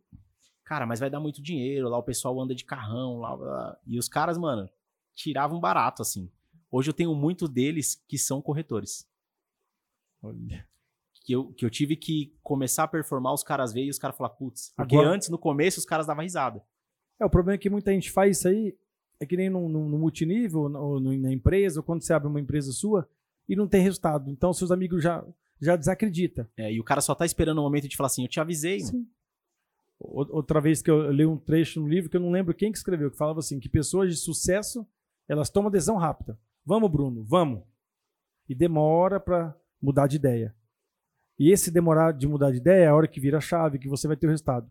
Que é os E- seis meses sem vender, que é os nove meses sem vender. Ou talvez você- um mês, mas que um mês que foi É. intenso. Mas aí, pessoas de fracasso, ou com mente limitada, que às vezes, ah, você não é um fracassado. O fracassado também não é ruim, pô. A gente fracassa todo dia em alguma coisa. Sim. Só que você tem que identificar, né? A gente mais fracassa, a gente mais Pô, erra cara, do que acerta. Hoje né? eu falo, cara, com todo o respeito do mundo, a minha profissão. Eu, eu mais perco venda, corretor, do que eu vendo. É, exemplo das calças. Você teve que comprar três calças Três no Brasil calças servir uma, né? É. E tudo na vida. Isso é, isso é contador, depreciação, pô. O carro deprecia, carro deprecia. Entendeu? Até sua mulher deprecia, pô. Não. ela, ela aumenta o valor sentimental. Eu deprecio, pô. Não, minha mulher não tacar um sapato aqui. Com o tempo a gente engorda, a gente tem hérnia, o cabelo fica branco. A gente vai depreciando. Mas pessoas de fracasso demoram a tomar a decisão. O Sim. cara que fala, vou ver, vou ver. Que nem você fica puto quando você, você, seu- você abre uma hamburgueria, seu amigo não compra com você. Você abre uma loja de calçado, velho, esquece. Eu fui formado, fui forjado em trabalhar com lista fria. Por isso que eu era máquina de captação. Porque eu cheguei num país que eu não conhecia ninguém. E é por isso que você levava o pessoal até um certo ponto do seu funil e não conseguia progredir, né? Exatamente. E aí, voltando no PDV, os caras que ficavam loucos na imobiliária. A, a dona, pô, parabéns, Bruno, 9. Teve um dia 16. Aí um dia eu falei, não, galera, vou abrir. O que, que você faz? Porra, o que vocês fazem no panfleto que eu aprendi com vocês, que eu já fazia na Herbalife, eu faço no PDV, pô. O cara passa no PDV, você tá assim, ó. Bom dia. E tem corretor que quando o cliente passa, ele vira as costas e finge que o cliente não viu, né? É que não quer ser atendido. É. eu era assim na Herbalife. Porque tem corretor que tem medo do atendimento. Eu tinha esse medo na corretagem também. O cara Puta, tá no vai PDV, ligar, geralmente você vai com mais de um, né? Aí vamos lá, vez eu, eu atendo um, o Bruno atende outro. Geralmente é assim. Aí tá vindo o cliente da minha vez, eu pego e viro as costas, dou uma olhadinha pro outro lado e o cara passa e fala, ah, passou. Mas sabe que às vezes isso aí pode ser trauma? Sim, Quando mas era muitos pequeno, têm. cara, os amigos chegavam assim, ó, tal menininha quer te conhecer. Eu falava, puta que pariu, velho. Não, fala que eu tô passando mal. Eu sumia. Eu tinha vergonha, cara. Cara, eu era muito muitas, ó, introspectivo. muitas pessoas que entram na corretagem entram porque ou são atraídas pelo dinheiro ou vêm de uma profissão que se, cara, se desiludiu. Sim. Mas as pessoas não têm e têm a crença de que não sabem vender. Tem pessoas que não geram relacionamento. Quantos corretores você liga pro cara e o cara fala assim, cara, vou te mandar no WhatsApp. O cliente ligou pra você e você tá levando o cara pro WhatsApp, cara. Tem gente que tem a vergonha e não quer fazer o contato telefônico. Pode até converter bem o WhatsApp, mas pergunta, posso te ligar? O que é que fala? Te liga ou falo por aqui? Sim. Não, mas imagina, o telefone tocou, eu atendi. Ó, eu tô Ah, vendo uma tá. placa aqui, cara, vou te mandar por WhatsApp. Calma, como eu vou mandar por WhatsApp? O cara tá te ligando pelo é o canal de primeiro momento. É. o primeiro, é o canal que mais converte, E cara. tem muito corretor, vendedor, porque corretor é um vendedor nichado pro mercado imobiliário, Sim, pô. que tem esse trauma. Ele não quer o atendimento. Não, ele tem medo, Exatamente. mas não tá preparado. É por isso que muito em lançamento, coordenador fala assim, cara, você só tem que trazer o cliente, se apresenta a maquete e na hora da mesa você me chama. Mata o cara. Mas você já passou por isso? Já viu muito disso? Demais, pô. Só que eu, eu já não era esse cara. Por quê? Porque eu fazia muito atendimento. Então eu vejo hoje, eu tenho. Pô, a gente. O debo olho que todo. O depressão, o olho que tudo vê, né? Sim. Então eu falo pros caras, pô, bicho, eu tenho medo de sair da consultora. Eu pego os caras, vamos fazer uma análise. Quanto você vendeu esse ano? Quatro. Divide por. Deu dois mil. Falei, cara, você tá perdendo tempo, cara. Eu sei do seu potencial. Eu falo, posso falar? Falei, cara, melhora isso no seu perfil. Cara, corta o cabelo assim. O do seu gestor não fala isso, cara. Exato. Eu falo na palestra, gestor, conversa com os corretores, cara. Você tem que entender. Não é só gerir aqui e cinco horas acabou. Eu sabia o nome da filha do corretor, eu sabia o nome da Exato. mulher. Chegava assim e falava, Ericão, você tá derrubado hoje, o que, que você foi? Pô, entreguei pizza até duas horas da manhã. Ó, bicho, tá de plantão? Tô. Pedi mais uma cerveja aqui pro meu Ô, amigo Bruno. Alô, Ambev, chama por banho. É, Aí eu falava, Érico, meu ex-sócio ficava puto. Falei, velho, fica na sua, pô. Não sou eu que cuido da equipe? Falei, Érico, vai embora. Sério, eu falei, bicho, vai embora, cara. Porque nesse dia não nasce, você não vai desenvolver, você não vai render. Aí você liga assim, ó, jogado, cabelo. Cara, seu cabelo tá esgualepado, cara, vai embora, E toma um o jogo, banho, né? Postura. toma um banho. Eu acho que você até fala isso no livro também. Sim. Toma um banho. Não, não corta falo o do banho. não, do, do falo. banho não, que banho é, É. Como diria Zig Ziglar, eu sou um adicto a banho. Eu tomo. O banho me dá motivação, ele fala, né? Sim, sim. Aí tá chegando mais uma cerveja. Denis Brito aí trazendo uma cerveja pra Denis- gente. Oferecimento Denis Brito. É, e aproveitando, cara, que eu gosto de falar e sempre Obrigado, que, eu, que possível eu vou falar que a gente criou esse podcast aqui, saiu de uma brincadeira, mas vem tomando corpo, as pessoas estão seguindo, as pessoas estão elogiando, mas isso daqui não é só o Felipe Adalto que faz, tem o apoio do Denis Brito, tem o Anderson que tá aqui com a gente na produção, tem as meninas do marketing, Carol, Mel, Ingrid, então por trás disso exi- existe uma grande equipe. Obrigado sempre e chegou mais uma cervejinha gelada pra gente. Cara, e tá top? Pra galera que, que é, tá conhecendo hoje, que é, que é ruim você ver podcast, que é sempre longo, né? Principalmente os meus, né? Sim. Cara, vale a pena. Nunca você sabe quando vai ser aquela girada de chave, igual sim, eu falei. exatamente. E, cara, e aí tava falando da postura. O corretor, ele não tem a postura. Aí eu falava pro cara, bicho, você tá cabeludo, cara. Você tá sem grana? Não. Corta o cabelo, cara. No outro dia o cara chegava renovado, irmão. Pô, mano, que tá... Pô, vamos lá, vamos fazer um café. O gestor ele não tem essa percepção. E eu não me considero gestor, tenho pavor de gestão, cara. Mas eu gosto de pessoas. Sim. Ô, ô, Bruno, pra gente não fazer um podcast de 5 horas e meia aqui, que você é um cara bom de papo, né? Adoro. É, Como que nasceu o corretor da depressão e por quê? Nessa sequência, comecei na corretagem, tirei o. é, na última fase, né, em 30 e vindas, tirei o Cresce, fui auxiliar de vendas, aí fui. Mont, saí, montamos o escritório, eu e meu ex-gerente, mais dois corretores, um saiu, montamos imobiliária entre os três que sobraram. Foi evoluindo, tivemos correspondente bancário tal. E é o que eu estava te falando antes também, né? Na, na minha cidade tinha um blog chamado Fica Dica CG. E, as- e o pessoal, desde criança, eu tinha língua pregada, eu era traumatizado. A minha mãe colocou o nome de Bruno. Aí eu falava Bruno. aí Nuno, aí eu, Nuno. Aí falou, pô, vamos foder o Bruno, né? O irmão dele chama Rodrigo, do Igor. É o Digo. Eu nunca achei irmão de Rodrigo. Então até hoje eu tenho aquela. aquela... Aí foi? Aí eu falei, ponto, faltou meu pai chamar Astrogildo, né? Meu pai chamava Eli, minha mãe Ângela, menos mal. Chama, né? Estão vivos, graças a Deus. Aí, cara, é, eu fiquei amigo dela, menina gente boa, e pegava aquele negócio. Gente, meninas, olha esse livro aqui na livraria Livro Manias. Meninas, esse livro aqui você vai aprender a conquistar o seu boy. E ela fala, Nuno, por que, que você não faz isso? Eu falei, ah, bicho, você não, não sacaneia, pô. Pô, você é, você é pai, eu vi seu programa, que eu saí até num programa do Mundo Segundo os Brasileiros, bicho, é estourado. Fiz uniforme, bicho, é estourado, quase um ator.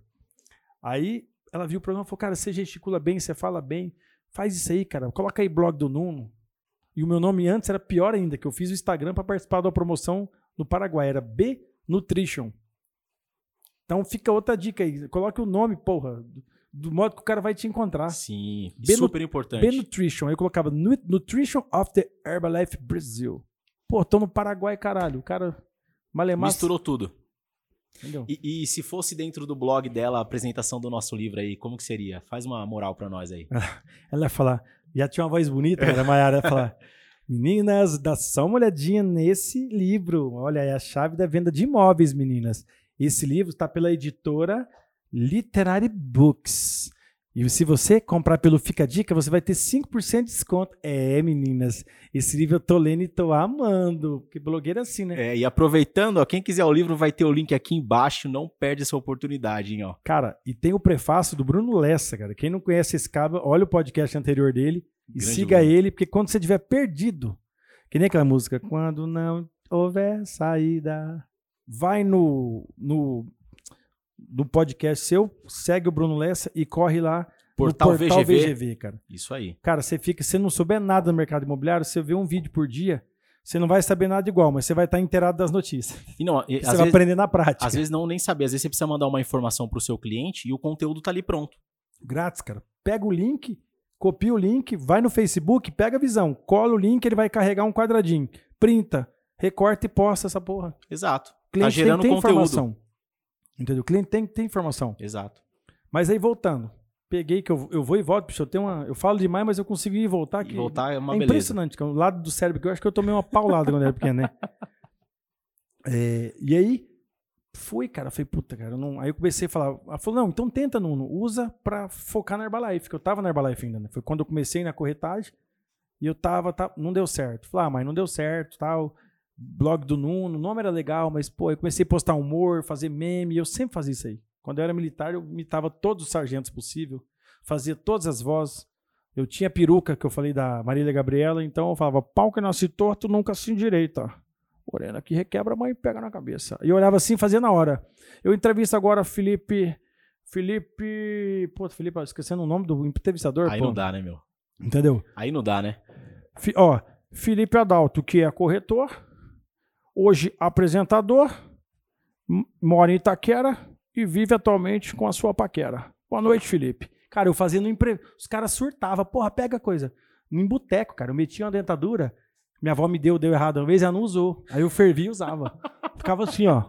Cara, eu fazia, ô, fala da, da Celeste, da mãe das amigas, eu fazia na hora. Então, velho, pô, você tem que ser comediante. Eu nunca imaginava. Falei, bicho, tem que trabalhar, pô, ganhar dinheiro. A vida de blogueiro deu errado. Até cansei agora. Aí fui indo, fui indo, fui indo. Aí chegou a montar a imobiliária, 2016, bem. Aí eu entrei no nicho. Porque quando a gente falou do nicho, eu tava lá, era só imóvel de médio alto, médio alto, médio alto. Vendia, mas era um mês sim, mês não. Falei, cara, tá errado essa porra. Aí, como eu já tava crescendo na imobiliária, falei, vou vender um imóvel um pouco mais barato. Puta, foi mais fácil. Desses PDV, de um PDV, eu vendi cinco imóveis. No decorrer de dois, três meses. Dois MRV, um não sei o quê, outra de construtora. Eu falei, porra, esse é meu nicho, caralho. Eu perdi nove meses. Aí sim, eu perdi nove meses. Porque todo mundo falava assim. Você tá, aí você comunicou certo, no lugar certo, pra pessoa que ia comprar o E- imóvel. Só que no momento errado, vamos se dizer. Porque se eu tivesse começado assim, eu teria girado a chave mais tranquilo pro médio alto. Que eu estaria com bala. Mas aí você precisava desse tempo. Precisava. Fora as vendas que fazia, chegava lá, Bruno, cancela o contrato, minha mulher me traiu. Falei, puta. Com sete dias, né? Ah, não basta a zica do amigo que fica. O, o- corretor amigo do plantão, ele espera você vender e depois começa assim. Mas tem que esperar sete dias, hein? Nossa, você não dorme, cara. É mais, cara, eu acho que é mais desesperador os sete dias depois do contrato assinado do que Aí, antes de você vender. Sétimo dia, quem é- tem mais de 30 anos aí, o cara chega no, no- sétimo dia com o zóio, cara, que nem do Beto Carneiro, É. vampiro brasileiro. E imagine esse, esse delegado, um mês, cara. Aí o cara, ó, Bruno, é, fui mandado embora. Cara, gerente fudido da Coca-Cola, filho, ia dar 20 pau de comissão. Sabe, aquelas duas vendas que mudariam o seu ano. Mas, me conhecendo, eu ia relaxar. Então nada é por acaso, velho. Sim. E aí fui. Tentei ser blogueiro, não deu. Montei imobiliária, nicho. Galera, vamos lá. O que a imobiliária não fazia? Tanto que quando a imobiliária virou a chave, antes da gente abrir, voltando um pouquinho, para casa, minha Casa Vida, Casa Verde Amarela, fomos a imobiliária que mais vendeu MRV no mês. Puf, rodou o estado, o país inteiro. Por que, que não virou antes, cacete? E eu com os corretores fritando MRV. Cara, entrou, você tem que ganhar dinheiro. Entrou, fala, bicho, você- você vai ganhar dinheiro no primeiro mês. Os caras ganhavam. Se- Segundo mês, você vai ganhar. Mas aí os, meme- os memes vieram dessas experiências? De tudo. Eu falo que no final tudo vira meme. E por que que você decidiu criar o canal, focar nisso? Qual que foi sua ideia? Cara, na verdade foi era meio que um trauma, que eu tava vindo de uma sociedade pesada, entendeu? Já depois que eu abri a imobiliária, saí da, da outra imobiliária, vendíamos bem, chegamos a vender mais de 30 casas num mês, Casa Verde e Amarela, então o lucro era bom, não, não tinha nota, a gente declarava o que queria pro, pro fisco, tal, o corretor ganhava 50%, o captador ganhava 10, era bom para todo mundo. Já trouxe a cultura do Paraguai, né? Trouxe a cultura. O imposto, la garantia sou eu, papai. E aí, cara, que, que, que eu, é, eu achei inter... eu achei que tava pesado, começar a não nascer as coisas. Aí eu tinha um, me davam, eram uns três sócios. Lembra da Ra- Ra- Raquel e a Rutinha. Eu E o da Lua. Ah, eu era o da Lua, então tinha o sócio a Raquel e tinha o sócio a Rutinha Mar. eu me dava bem com o sócio bom. O sócio mal que me ajudou muito, tenho uma gratidão, só que foi para um outro lado e fala, não tem vergonha se estiver vendo aqui, eu quero que se exploda. Entendeu? Eu gosto é disso. né? E aí, cara, é... gosto de uma, de um- de uma coisa, né, miserável? É, Depressão, olha que tudo vê, cuidar, gente. que- Bem ou mal, a gente vai saber uma fofoquinha sobre vocês. É, E aí, vai cara, chegar aí, né? ele me chamou pra conversar, falou, Brunão, não tô aguentando, tal, tal, tal, vamos sair. Falei, vamos, cara, 2018. Tipo assim, eu, ia no Conecta, quero no Conecta. Não, pra que você vai nesse evento? Porra, criticava tudo. Quero o entramento da cidade, criticava tudo. É o hard. É o hard, cara. Só que aí você tem eu animado, motivado, que eu sempre fui assim, com dinheiro, sem dinheiro, Duro com dinheiro é igual. namorando, casado, sempre tava motivado. Fudido. O outro que era um sócio bom, que era fanático em dinheiro, e esse outro que não tinha escrúpulo. Então, cara, era uma. Mas só que cada um tinha uma habilidade que se completava. Um era organizado, o outro era boi doido de venda, e eu atraía pessoas. E o mais difícil de fazer, eu fazia, era reter pessoas. Sim. Aquele Como Fazer Amigos e Influenciar Pessoas, cara, tinha que ter meu nome no prefácio, que eu li tantas vezes, cara. Quantas vezes, bicho? Eu, até no Haiti eu li esse livro, eu colocava os haitianos em forma revistável, eu retia os caras? Já- eu atraía os haitianos e influenciava, vai pra cá. Então, eu fazia as coisas acontecer, cara. Só que aí tava agoniante. Ele falou, Bruno, vou sair. Eu falei, não, vamos sair. Deixa início do mês, cara. Bicho, passou o final de semana, o cara pegou, mandou notificação, saiu. Eu falei, filha da puta, cara. Aí eu peguei birra com ele, só que eu fui entender no ano que vem. Então, cara, eu falei, puta, cara, o cara que era meu parceiro, eu perdi. Aí começou a ficar pesado. Aí, aí tivemos que fazer acerto com o cara, saiu tal, não, era, não tinha muito dinheiro, começou a cair produção. Aí era eu e o outro, que era eu e o outro. Ah, beleza, aumentou, teoricamente, o ganho da imobiliária. Só que aumentou a responsabilidade. E o outro era assim, eu contratava, ele criticava. Eu não tenho por que falar mal, não estou falando mal, estou falando o que era mesmo. Eu colocava, ele falava mal, sabe? E eu brigando, cara, contratando. E, ah, como é que contratar? E, e se achava o- a última bolacha do pacote, entendeu? entendeu? A, a surpresinha do Kinder Ovo. Porque cada vez ele se portava de uma maneira diferente, entendeu? Era uma novidade, né? Novidade, cara. O cara me tratava, os caras falavam, pô, ele te tratava que nem, parecia que você era empregado dele, eu era sócio, cara. E eu na humildade, levava corretor, buscava, bicho, eu tinha duas empresas abertas, trabalhando de Honda Bis, irmão. É o que você falou. Eu tava cagando porque os outros iam pensar. Quando eu fui ver pra comprar carro, eu falei, pô, meu gerente, falei, cara, tem 16 mil na minha conta, cara, acho que invadiram minha conta. Ele falou, não, pô, o dinheiro é seu. Eu não sabia nem quanto eu tinha na conta. Porque eu aprendi a viver com pouco e trouxe isso pra minha vida. Entendeu? E aí, o corretor não sabe viver com pouco, né? Ele quer entrar e gastar. Ganha e gasta. Ostenta, né? Ostenta. Ganha aquela primeira comissão, quer carrão, coisa boa, e depois não mantém, né? Dou exemplo. Fui ontem visitar um colega da, da Contec, aqui, que é a empresa de, de contador online e tal, o Wanders. Aí saindo, conversei, conversar com o pessoal, onde eu paro, minha mulher olhando, eu conversando com a mala da, do Braz aqui, parecia que tinha um anão dentro da mala, pesando mais de 60 quilos. Aí o cara, corretor, pô, fui corretor, cara. Pô, primeiro mês eu peguei estagiário, tal, tal, tal, fiz uma venda de 30 e poucos mil. Eu falei, saí, saí, por quê? Não sei. É, eu- Cara, eu- o cara ganhou dinheiro e saiu, cara. mas e, eu digo o e seguinte: nós fudidos não saía. as primeiras vendas, São o cara piores. consegue vender. Duas, três vendas. Colega, um outro amigo É. vai comprar. O desafio do mercado imobiliário é você ter a constância. Recorrência. Porque o cara fala assim, putz, eu ganhava 2 mil. Agora fiz uma venda 10, 15, aí o cara dá os story, vai, compra um monte de roupa e troca de carro, faz dívida e depois não consegue manter. Foi quando eu entendi que eu sempre falo essa frase: meus heróis foram morrendo de overdose. Overdose de venda. Porque os caras bem vestidos, os caras com invictos de 600 pau, saíam da corretagem. Falei, caralho, velho, eu tô fudido. Se os caras que vendia ganhava 44 mil no mês estão saindo, tô que nem o Sérgio Malandro, eu tô fudido, meu irmão. Yeah, yeah. Cara, tô fudido, cara. Mas não, os caras não estavam preparados. É, mas hoje muitos gerentes aí, eles são o Sérgio Malandro, né? Porque às vezes eles não estão nem ganhando, porque ele- ele- eles ganham, mas eles gastam muito. Gastam, pô. E aí eles são o Sérgio Malandro, e aí é, que é bom, e aí é, vem pra cá. Aí os e aí, caras na verdade, é a pegadinha do Imagina malandro, você, né? pô, Brookfield, vou dar outro exemplo, já até fechou, então não tem por que falar.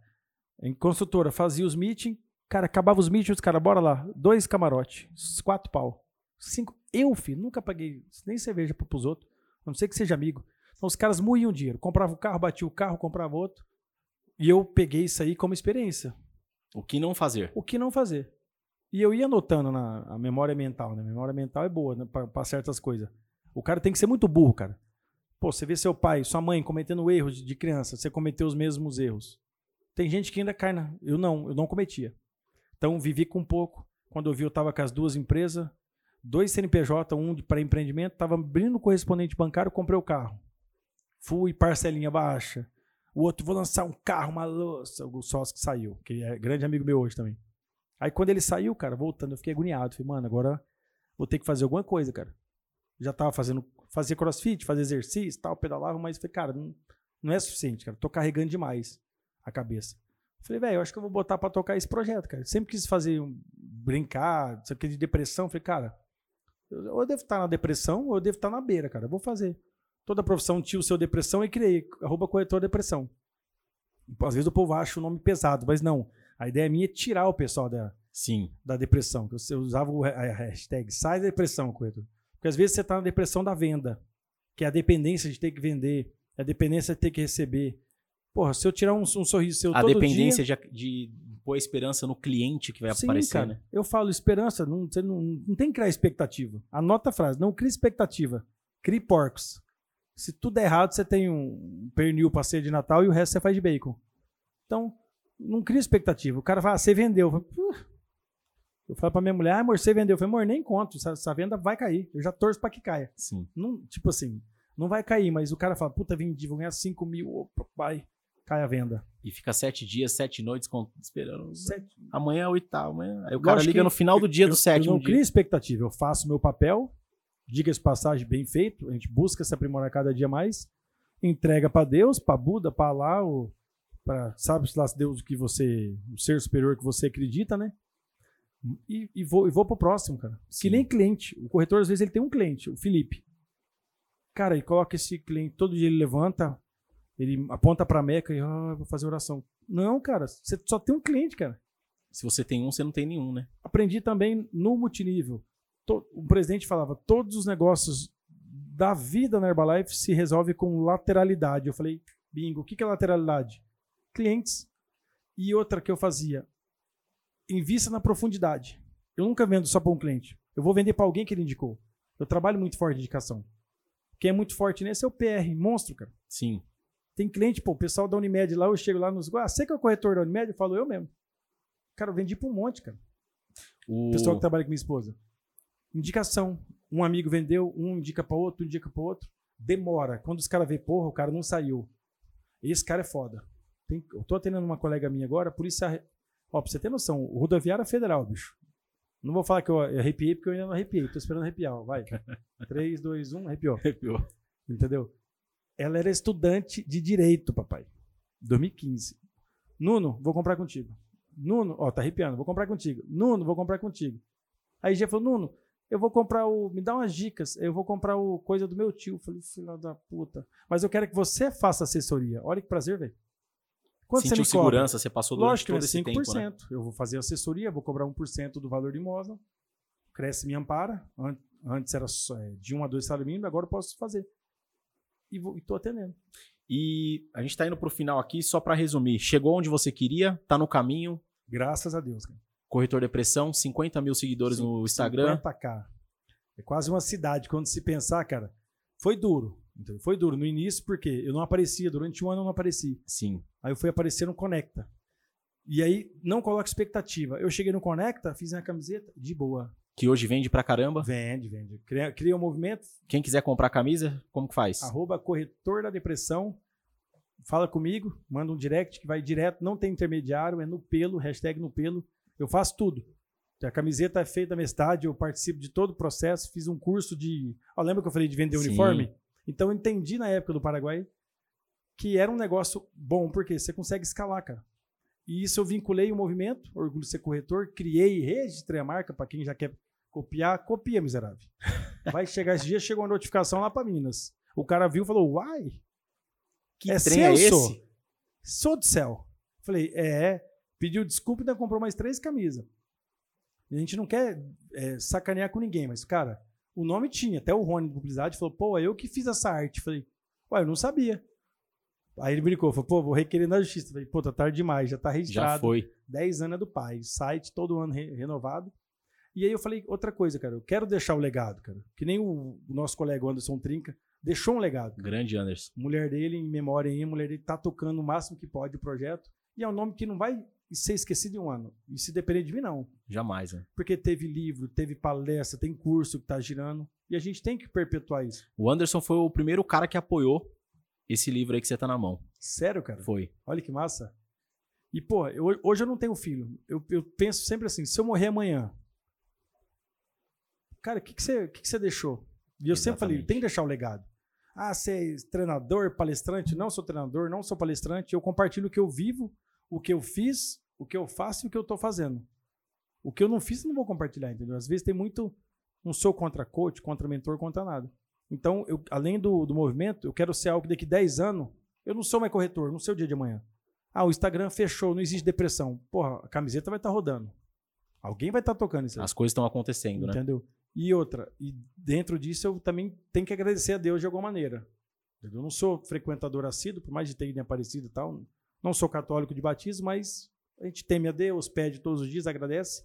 E eu peguei parte do lucro, eu vou rever, revertendo em doação de cesta básica. Eu não aparecia com isso, agora eu comecei a aparecer mais. Porque muita gente fala, pô, legal, cara, então me dá duas camisetas. Para ajudar. Às vezes alguém dá doação anônima, eu vou doando, Dia das Crianças, agora Natal a gente vai contribuir. Teve palestra no Cresce, eu contribuo. Por quê? Outra. A filantropia é importante. Cara, se tá bem para ti hoje, cara, a gente tá tomando cerveja, porra, uma hora da tarde pensando que tá chovendo, tem gente tomando chuva. Aí você fala, pô, bicho, nisso aí, várias imobiliárias, Bruno, porra, você me incentivou, cada venda eu dou. Teve imobiliária de ADR de Fortaleza, deu 38 cesta básica, cara. Loucura. Cada venda no mês, os caras deram uma cesta básica. Isso é, é demais, né? Então eu quero. E aí você começa a ajudar outras pessoas que não estão, às vezes nem te conhecem. Não, cara. Aí eu, eu, eu, falo pro seguidor: comprou a camiseta, cara, faça um desafio para ti. Mês que vem, pega, fez uma venda, compra a cesta básica. Aí meus amigos perto, pô, fechamos venda junto, vamos comprar uma cada um? Então, bicho, começa a ser imparável, independente de pandemia ou não, a gente tá num momento ruim. Mas isso pode ser para sempre, cara. Imagine hoje, mais de 500 camisetas rodando. 500 cesta básica por mês. Show. Parabéns. No mínimo, se Parabéns der certo, ação. Cara. E aí eu sigo uma linha sustentável, às vezes o povo recebe a camiseta, pô, Bruno, você viu lá? Ô, sacola plástica. Eu falei, não, meu querido, estica a sacola. Ela é biodegradável, ela é reciclável. Aí eu mando, eu fiz os cadernetinhas também são recicláveis, papel reciclável. Então, eu tentei seguir uma linha às vezes. Não sou ainda empresa, né? a gente não é uma empresa grande, mas você tem que pensar como no ambiente, é, no, na filantropia, tem que pensar no meio ambiente, uma série de coisas, né, cara? Isso aí. E seguindo aqui, qual é a sua dica para o corretor que está começando hoje? Cara, minha dica é. Eu, eu falaria o quê, Felipe? Replica o que a gente conversou no podcast. Replica exatamente. Não pula etapa. Você não tem cresce, não tenta vender. Você não tem o estágio? Faz o estágio, cara. Pô, ah, tô apertado. Pô, você não vai mudar a sua vida em um ano na corretagem. Eu sempre falo para todo É mundo. longo prazo, É né? longo prazo, cara. Médio e longo. Você não vai mudar a sua vida. Ah, eu vendi muito. Talvez. Mas a chance de que muda na corretagem em, em um ano é, é muito baixa. É, aquele cara que você tá vendo que tá tendo muito resultado não começou hoje. Não começou hoje e é talvez é o é o que eu te falei dos heróis que morreram das overdoses de venda. Não está preparado. Então você tem que estar preparado psicologicamente. Que isso aí é o, é o significado do humor que eu falo na palestra. Entendeu? É o bem-estar físico, psicológico e mental, cara. É- se você não tiver essa trinca, você tá lascado, irmão. E pro corretor antigo que acha que entende tudo. Cara, tem que ter uma reprogramação. Não esquece. Que muito guru fala: esquece tudo que você já viveu. Tudo que você já viveu, tudo que eu já vivi, fez eu estar aqui hoje. Te transformou na pessoa que você é. Analisa, vê o tudo que eu já vivi, tudo que eu fiz e vê o que, que você pode melhorar, pô. É meio papo de coach. E, cara, e compartilha experiência, cara. Compartilha o que você sabe. É o que eu falo pros corretores. Conversem com os gestores, cara. Conversa. Eu tinha esse bloqueio. E no meu- gestores conversem com os corretores. Exato. Eu tinha esse bloqueio no meu pessoal. Eu falava assim, é, ah, não vou seguir corretor, cara. Agora, cara, nos grupos que eu tô, eu falo, galera, segue aí, tô seguindo todo mundo de volta. Por quê? Eu olho o que o cara postou. Puta, o Felipe falou do ovo. Eu vou usar isso aí numa palestra. Pô, o Felipe postou de, de tal coisa de um imóvel. Puta, cara. Eu, esse dia eu vi um amigo meu, eu falei, vou começar a fazer o TBT das vendas. Eu nunca vendi para muitos clientes, porque depois na imobiliária, mas todas as vendas que eu participava eram meus clientes. Porque o que, que eu fazia? Eu passava o lead pro, pro caboclo, o caboclo não fazia nada. Então, vou postar. E eu tirava foto com esses caras, eu me relacionava. Tanto que cliente de corretor que saiu do mercado me indica.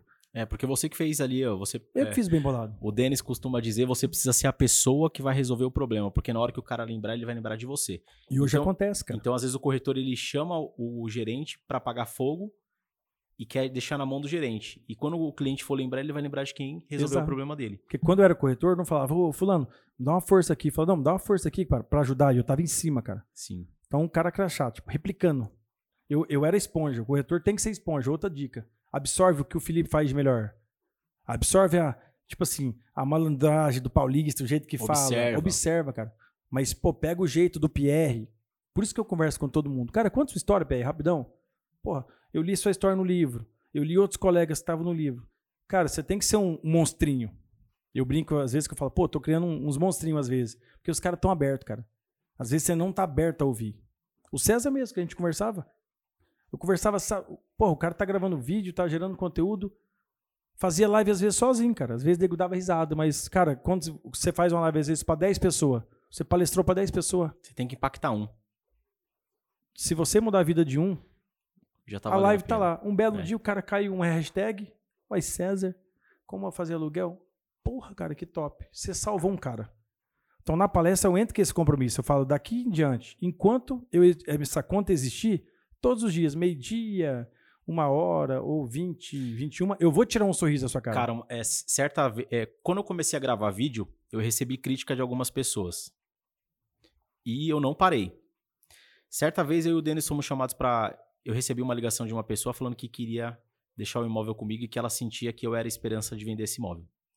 O dia que eu fui na casa dela, o Denis talvez se recorda, essa mulher chorou, cara. Depois que a gente fez a captação do imóvel. Ele mostrou o valor da comissão, é brincadeira. Não, e ela falou assim: Eu 100%. senti que é você que vai me ajudar. E essa mulher, ela tava passando por uma depressão. E o imóvel trazia muitas coisas que faziam mal pra ela. Pesado, já queria. E, cara, eu não vendi esse imóvel. Mas durante o período que ela ficou pra vender, eu falava com ela sempre, sempre, sempre. Ela falava: Me ajuda, me Tipo, ajuda. se alimentava. Cara, ela vendeu por ela. outro lugar, conseguiu Fazer sair do, do estado que ela tava. Mas foi por um vídeo que eu fiz. E ela chegou atra- através de você por isso. Por isso. E chorou o dia que me viu. Olha que louco. Então, assim, coloca as coisas aí, né? É, um, um, 10, você faz uma live pra 10, às vezes você vai impactar uma pessoa. Isso. E deixa É o legado. gravada, cara. E é o legado que você falou aí, né? E o que, que é o problema? Uma coisa que tá dentro da dica dos velhos. Cara, eu tive que me reprogramar várias coisas. Porque eu sou. Eu, eu tenho um lado muito crítico e aguçado. O Rony mesmo falou, Bruno, vê essa coisa, o que, que você acha? Eu olho e falo, ó, tem, um, tem um erro aqui, ó. Minha mulher pira. Eu bati, puta, você achou um erro? Eu bati. Deixa eu ver o restante. Se eu ler esse livro, algum erro, eu te aponto. Em uma semana mesmo, eu te aponto. Alguma coisa eu vou achar. Porra, bicho, faltou concordância. Eu, o lado crítico é bom, só que às vezes eu era o crítico, tipo assim, o Felipe gravava, eu vai lá, cabeça de ovo. Cara, era tão involuntário o fato de ser zoeira, de ser brincalhão. Que Cheguei isso esse vem na tempo, frente, né? Eu falei, cara. Eu falei, agora eu só vou postar coisa. Eu comecei a refletir, re- eh, reavaliar amizades. A gente tava conversando antes. Quem não soma, tchau, cara. Tchau. Te pega descendo. Tem gente que não soma e não some. Eu fiz sumir. E suga. Suga. Você tem que ser esponja de sugar coisa boa, não de te sugar energia. Sabe aquela pessoa de sair do podcast e você fala, puta, Denis, cara, tô esgotado. Cliente que você sabe de atendimento assim, é um cliente que eu falo, passa pra um corretor, cara. Então, eu comecei a parar. Hoje, falei, bicho, só sai comentário da minha boca que edifica. Lógico que uma, o olho que tudo vê, uma fofoquinha a gente vai fazer, mas não vou chegar hoje. Você postou uma foto, to- top, Filipão, não importa quem você seja, cara. Top. De um cara grande, falou, pô, você, você tá me tirando? Eu falei, por quê? Não, você falou, vai lá, campeão. Eu falei, mano, tô te mandando uma, uma mensagem de otimismo, cara. Aí o cara. Falei, olha os comentários embaixo. Ah, tá se achando. Cara grande no mercado. Então, aí meus amigos até hoje vêm. Sabe aquelas brincadeiras de vozão? E aí, pô? É, tal coisa? Vai lá, tiozão. E eu percebi que eu era esse cara. Então, é feio, cara. E você não vê. Quando você faz uma coisa, você não vê. Você não vê. É que nem casamento. Você, não, você não elogia mais sua mulher. É, às vezes não é, não é erro seu. Tipo, você tá normal, cai na rotina. Você tá frio, eu fico no celular o tempo inteiro, minha mulher surta. Ela dorme, eu tô no celular, ela acorda pra trabalhar, eu, adoro- eu durmo tarde, eu acordo depois, Pensando em meme. pensando em meme, cara. No final tudo vira meme, entendeu? Até o expor que ela me dá, eu falo, opa, vai virar um meme, né? então, cara, eu, eu tive que me, tran- me transformar. Não é fácil. Faço minha fofoquinha ainda, não querendo denegrir ninguém, mas eu compartilho. Às vezes uma fofoquinha bem feita, você, você livra um parceiro de uma barca furada, como eu venho. Então a missão é essa, é contribuir, cara. E aí eu peguei e falei, cara, só sai coisa que edifica. Então o cara posta e fala, top, irmão, parabéns. Aí eu vejo os... Aí, ó. Falou Hum. de mim, o microfone Foi também minha. foi por- por- quase É que- por é eu- goela é que abaixo. eu ia cantar, aqui me tem. É. É, E aí eu vejo meus amigos, vai, tiozão, vai, vovozão. Falei, cara, que ridículo que eu era, cara. E recado final. No final, tudo vira meme. né? Isso aí. Não, cara, recado final, segue Corretor da Depressão, Compra o Com- livro.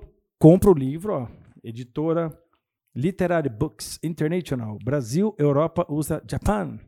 Porra, tá, tá que nem o Velozes e Furiosos, hein, cara. Você viu? Japan, Coreia. E, ó, pessoal, se você chegou até aqui, bicho, você merece tudo de bom no mercado imobiliário. Porque Exato. uma hora né, não é fácil, não. E eu te garanto que é algo que você viu, e eu tenho a mania de ficar ouvindo meus podcasts de volta. Pra ver. Pra a gente tenta melhorar, né, cara? Então, curte, compartilha, comenta no vídeo pra aumentar a relevância que o, o YouTube é uma terra sem lei. Você, E cada comentário, o Bruno vai doar uma cesta básica. Boa? É, A Boa. pergunta que eu sempre faço pra todo mundo, e o dia que eu esqueci, os caras quase me mataram aqui. Você escolhe água, café ou chopp gelado? Rapaz, no calor que tá hoje aqui, um shopping gelado. Sempre. Show. De preferência se for artesanal, bicho. Então, pessoal dos recebidos aí, ó, você tá doido. Irmão, muito prazer te conhece, muito Porra, obrigado por estar aqui com a gente. cara. A gente Faz- ficaria aqui, Quase Horas dois e anos que a horas, gente já né? se fala, já você comprou camiseta. Verdade. gente- você vê como é que muda? Eu lembro que você tirou a foto em frente da DF, e era uma casa. Pessoal humilde, era um menino novo, tinha tantos sonhos. É. E, cara, e aonde nós chegou, E- valeu a E pena. a música que você cantou lá no começo tem muito a ver porque meu pai, que Deus a tenha, ele colocava pra eu ouvir Mercedita, cara? quando ele me levava pra escola. E eu tenho essa música como uma grande lembrança do meu pai. Caraca. Era um garoto e como eu, Ah, dos Beatles. cantava os Beatles e os, Rock and- e os Rolling Stones. Essa música, ó, Ficou até marcado. fiquei emocionado. Então é isso aí, galera. Muito obrigado. Corretor, muitas vezes você sabe o que fazer, sabe como fazer, você às vezes só não faz. Então, ó, compartilha com seus amigos, segue nosso canal, curte, vem com a gente, ó. Água, café ou chopp gelado, porque falar de imóvel não precisa ser algo chato. Valeu! Show de bola.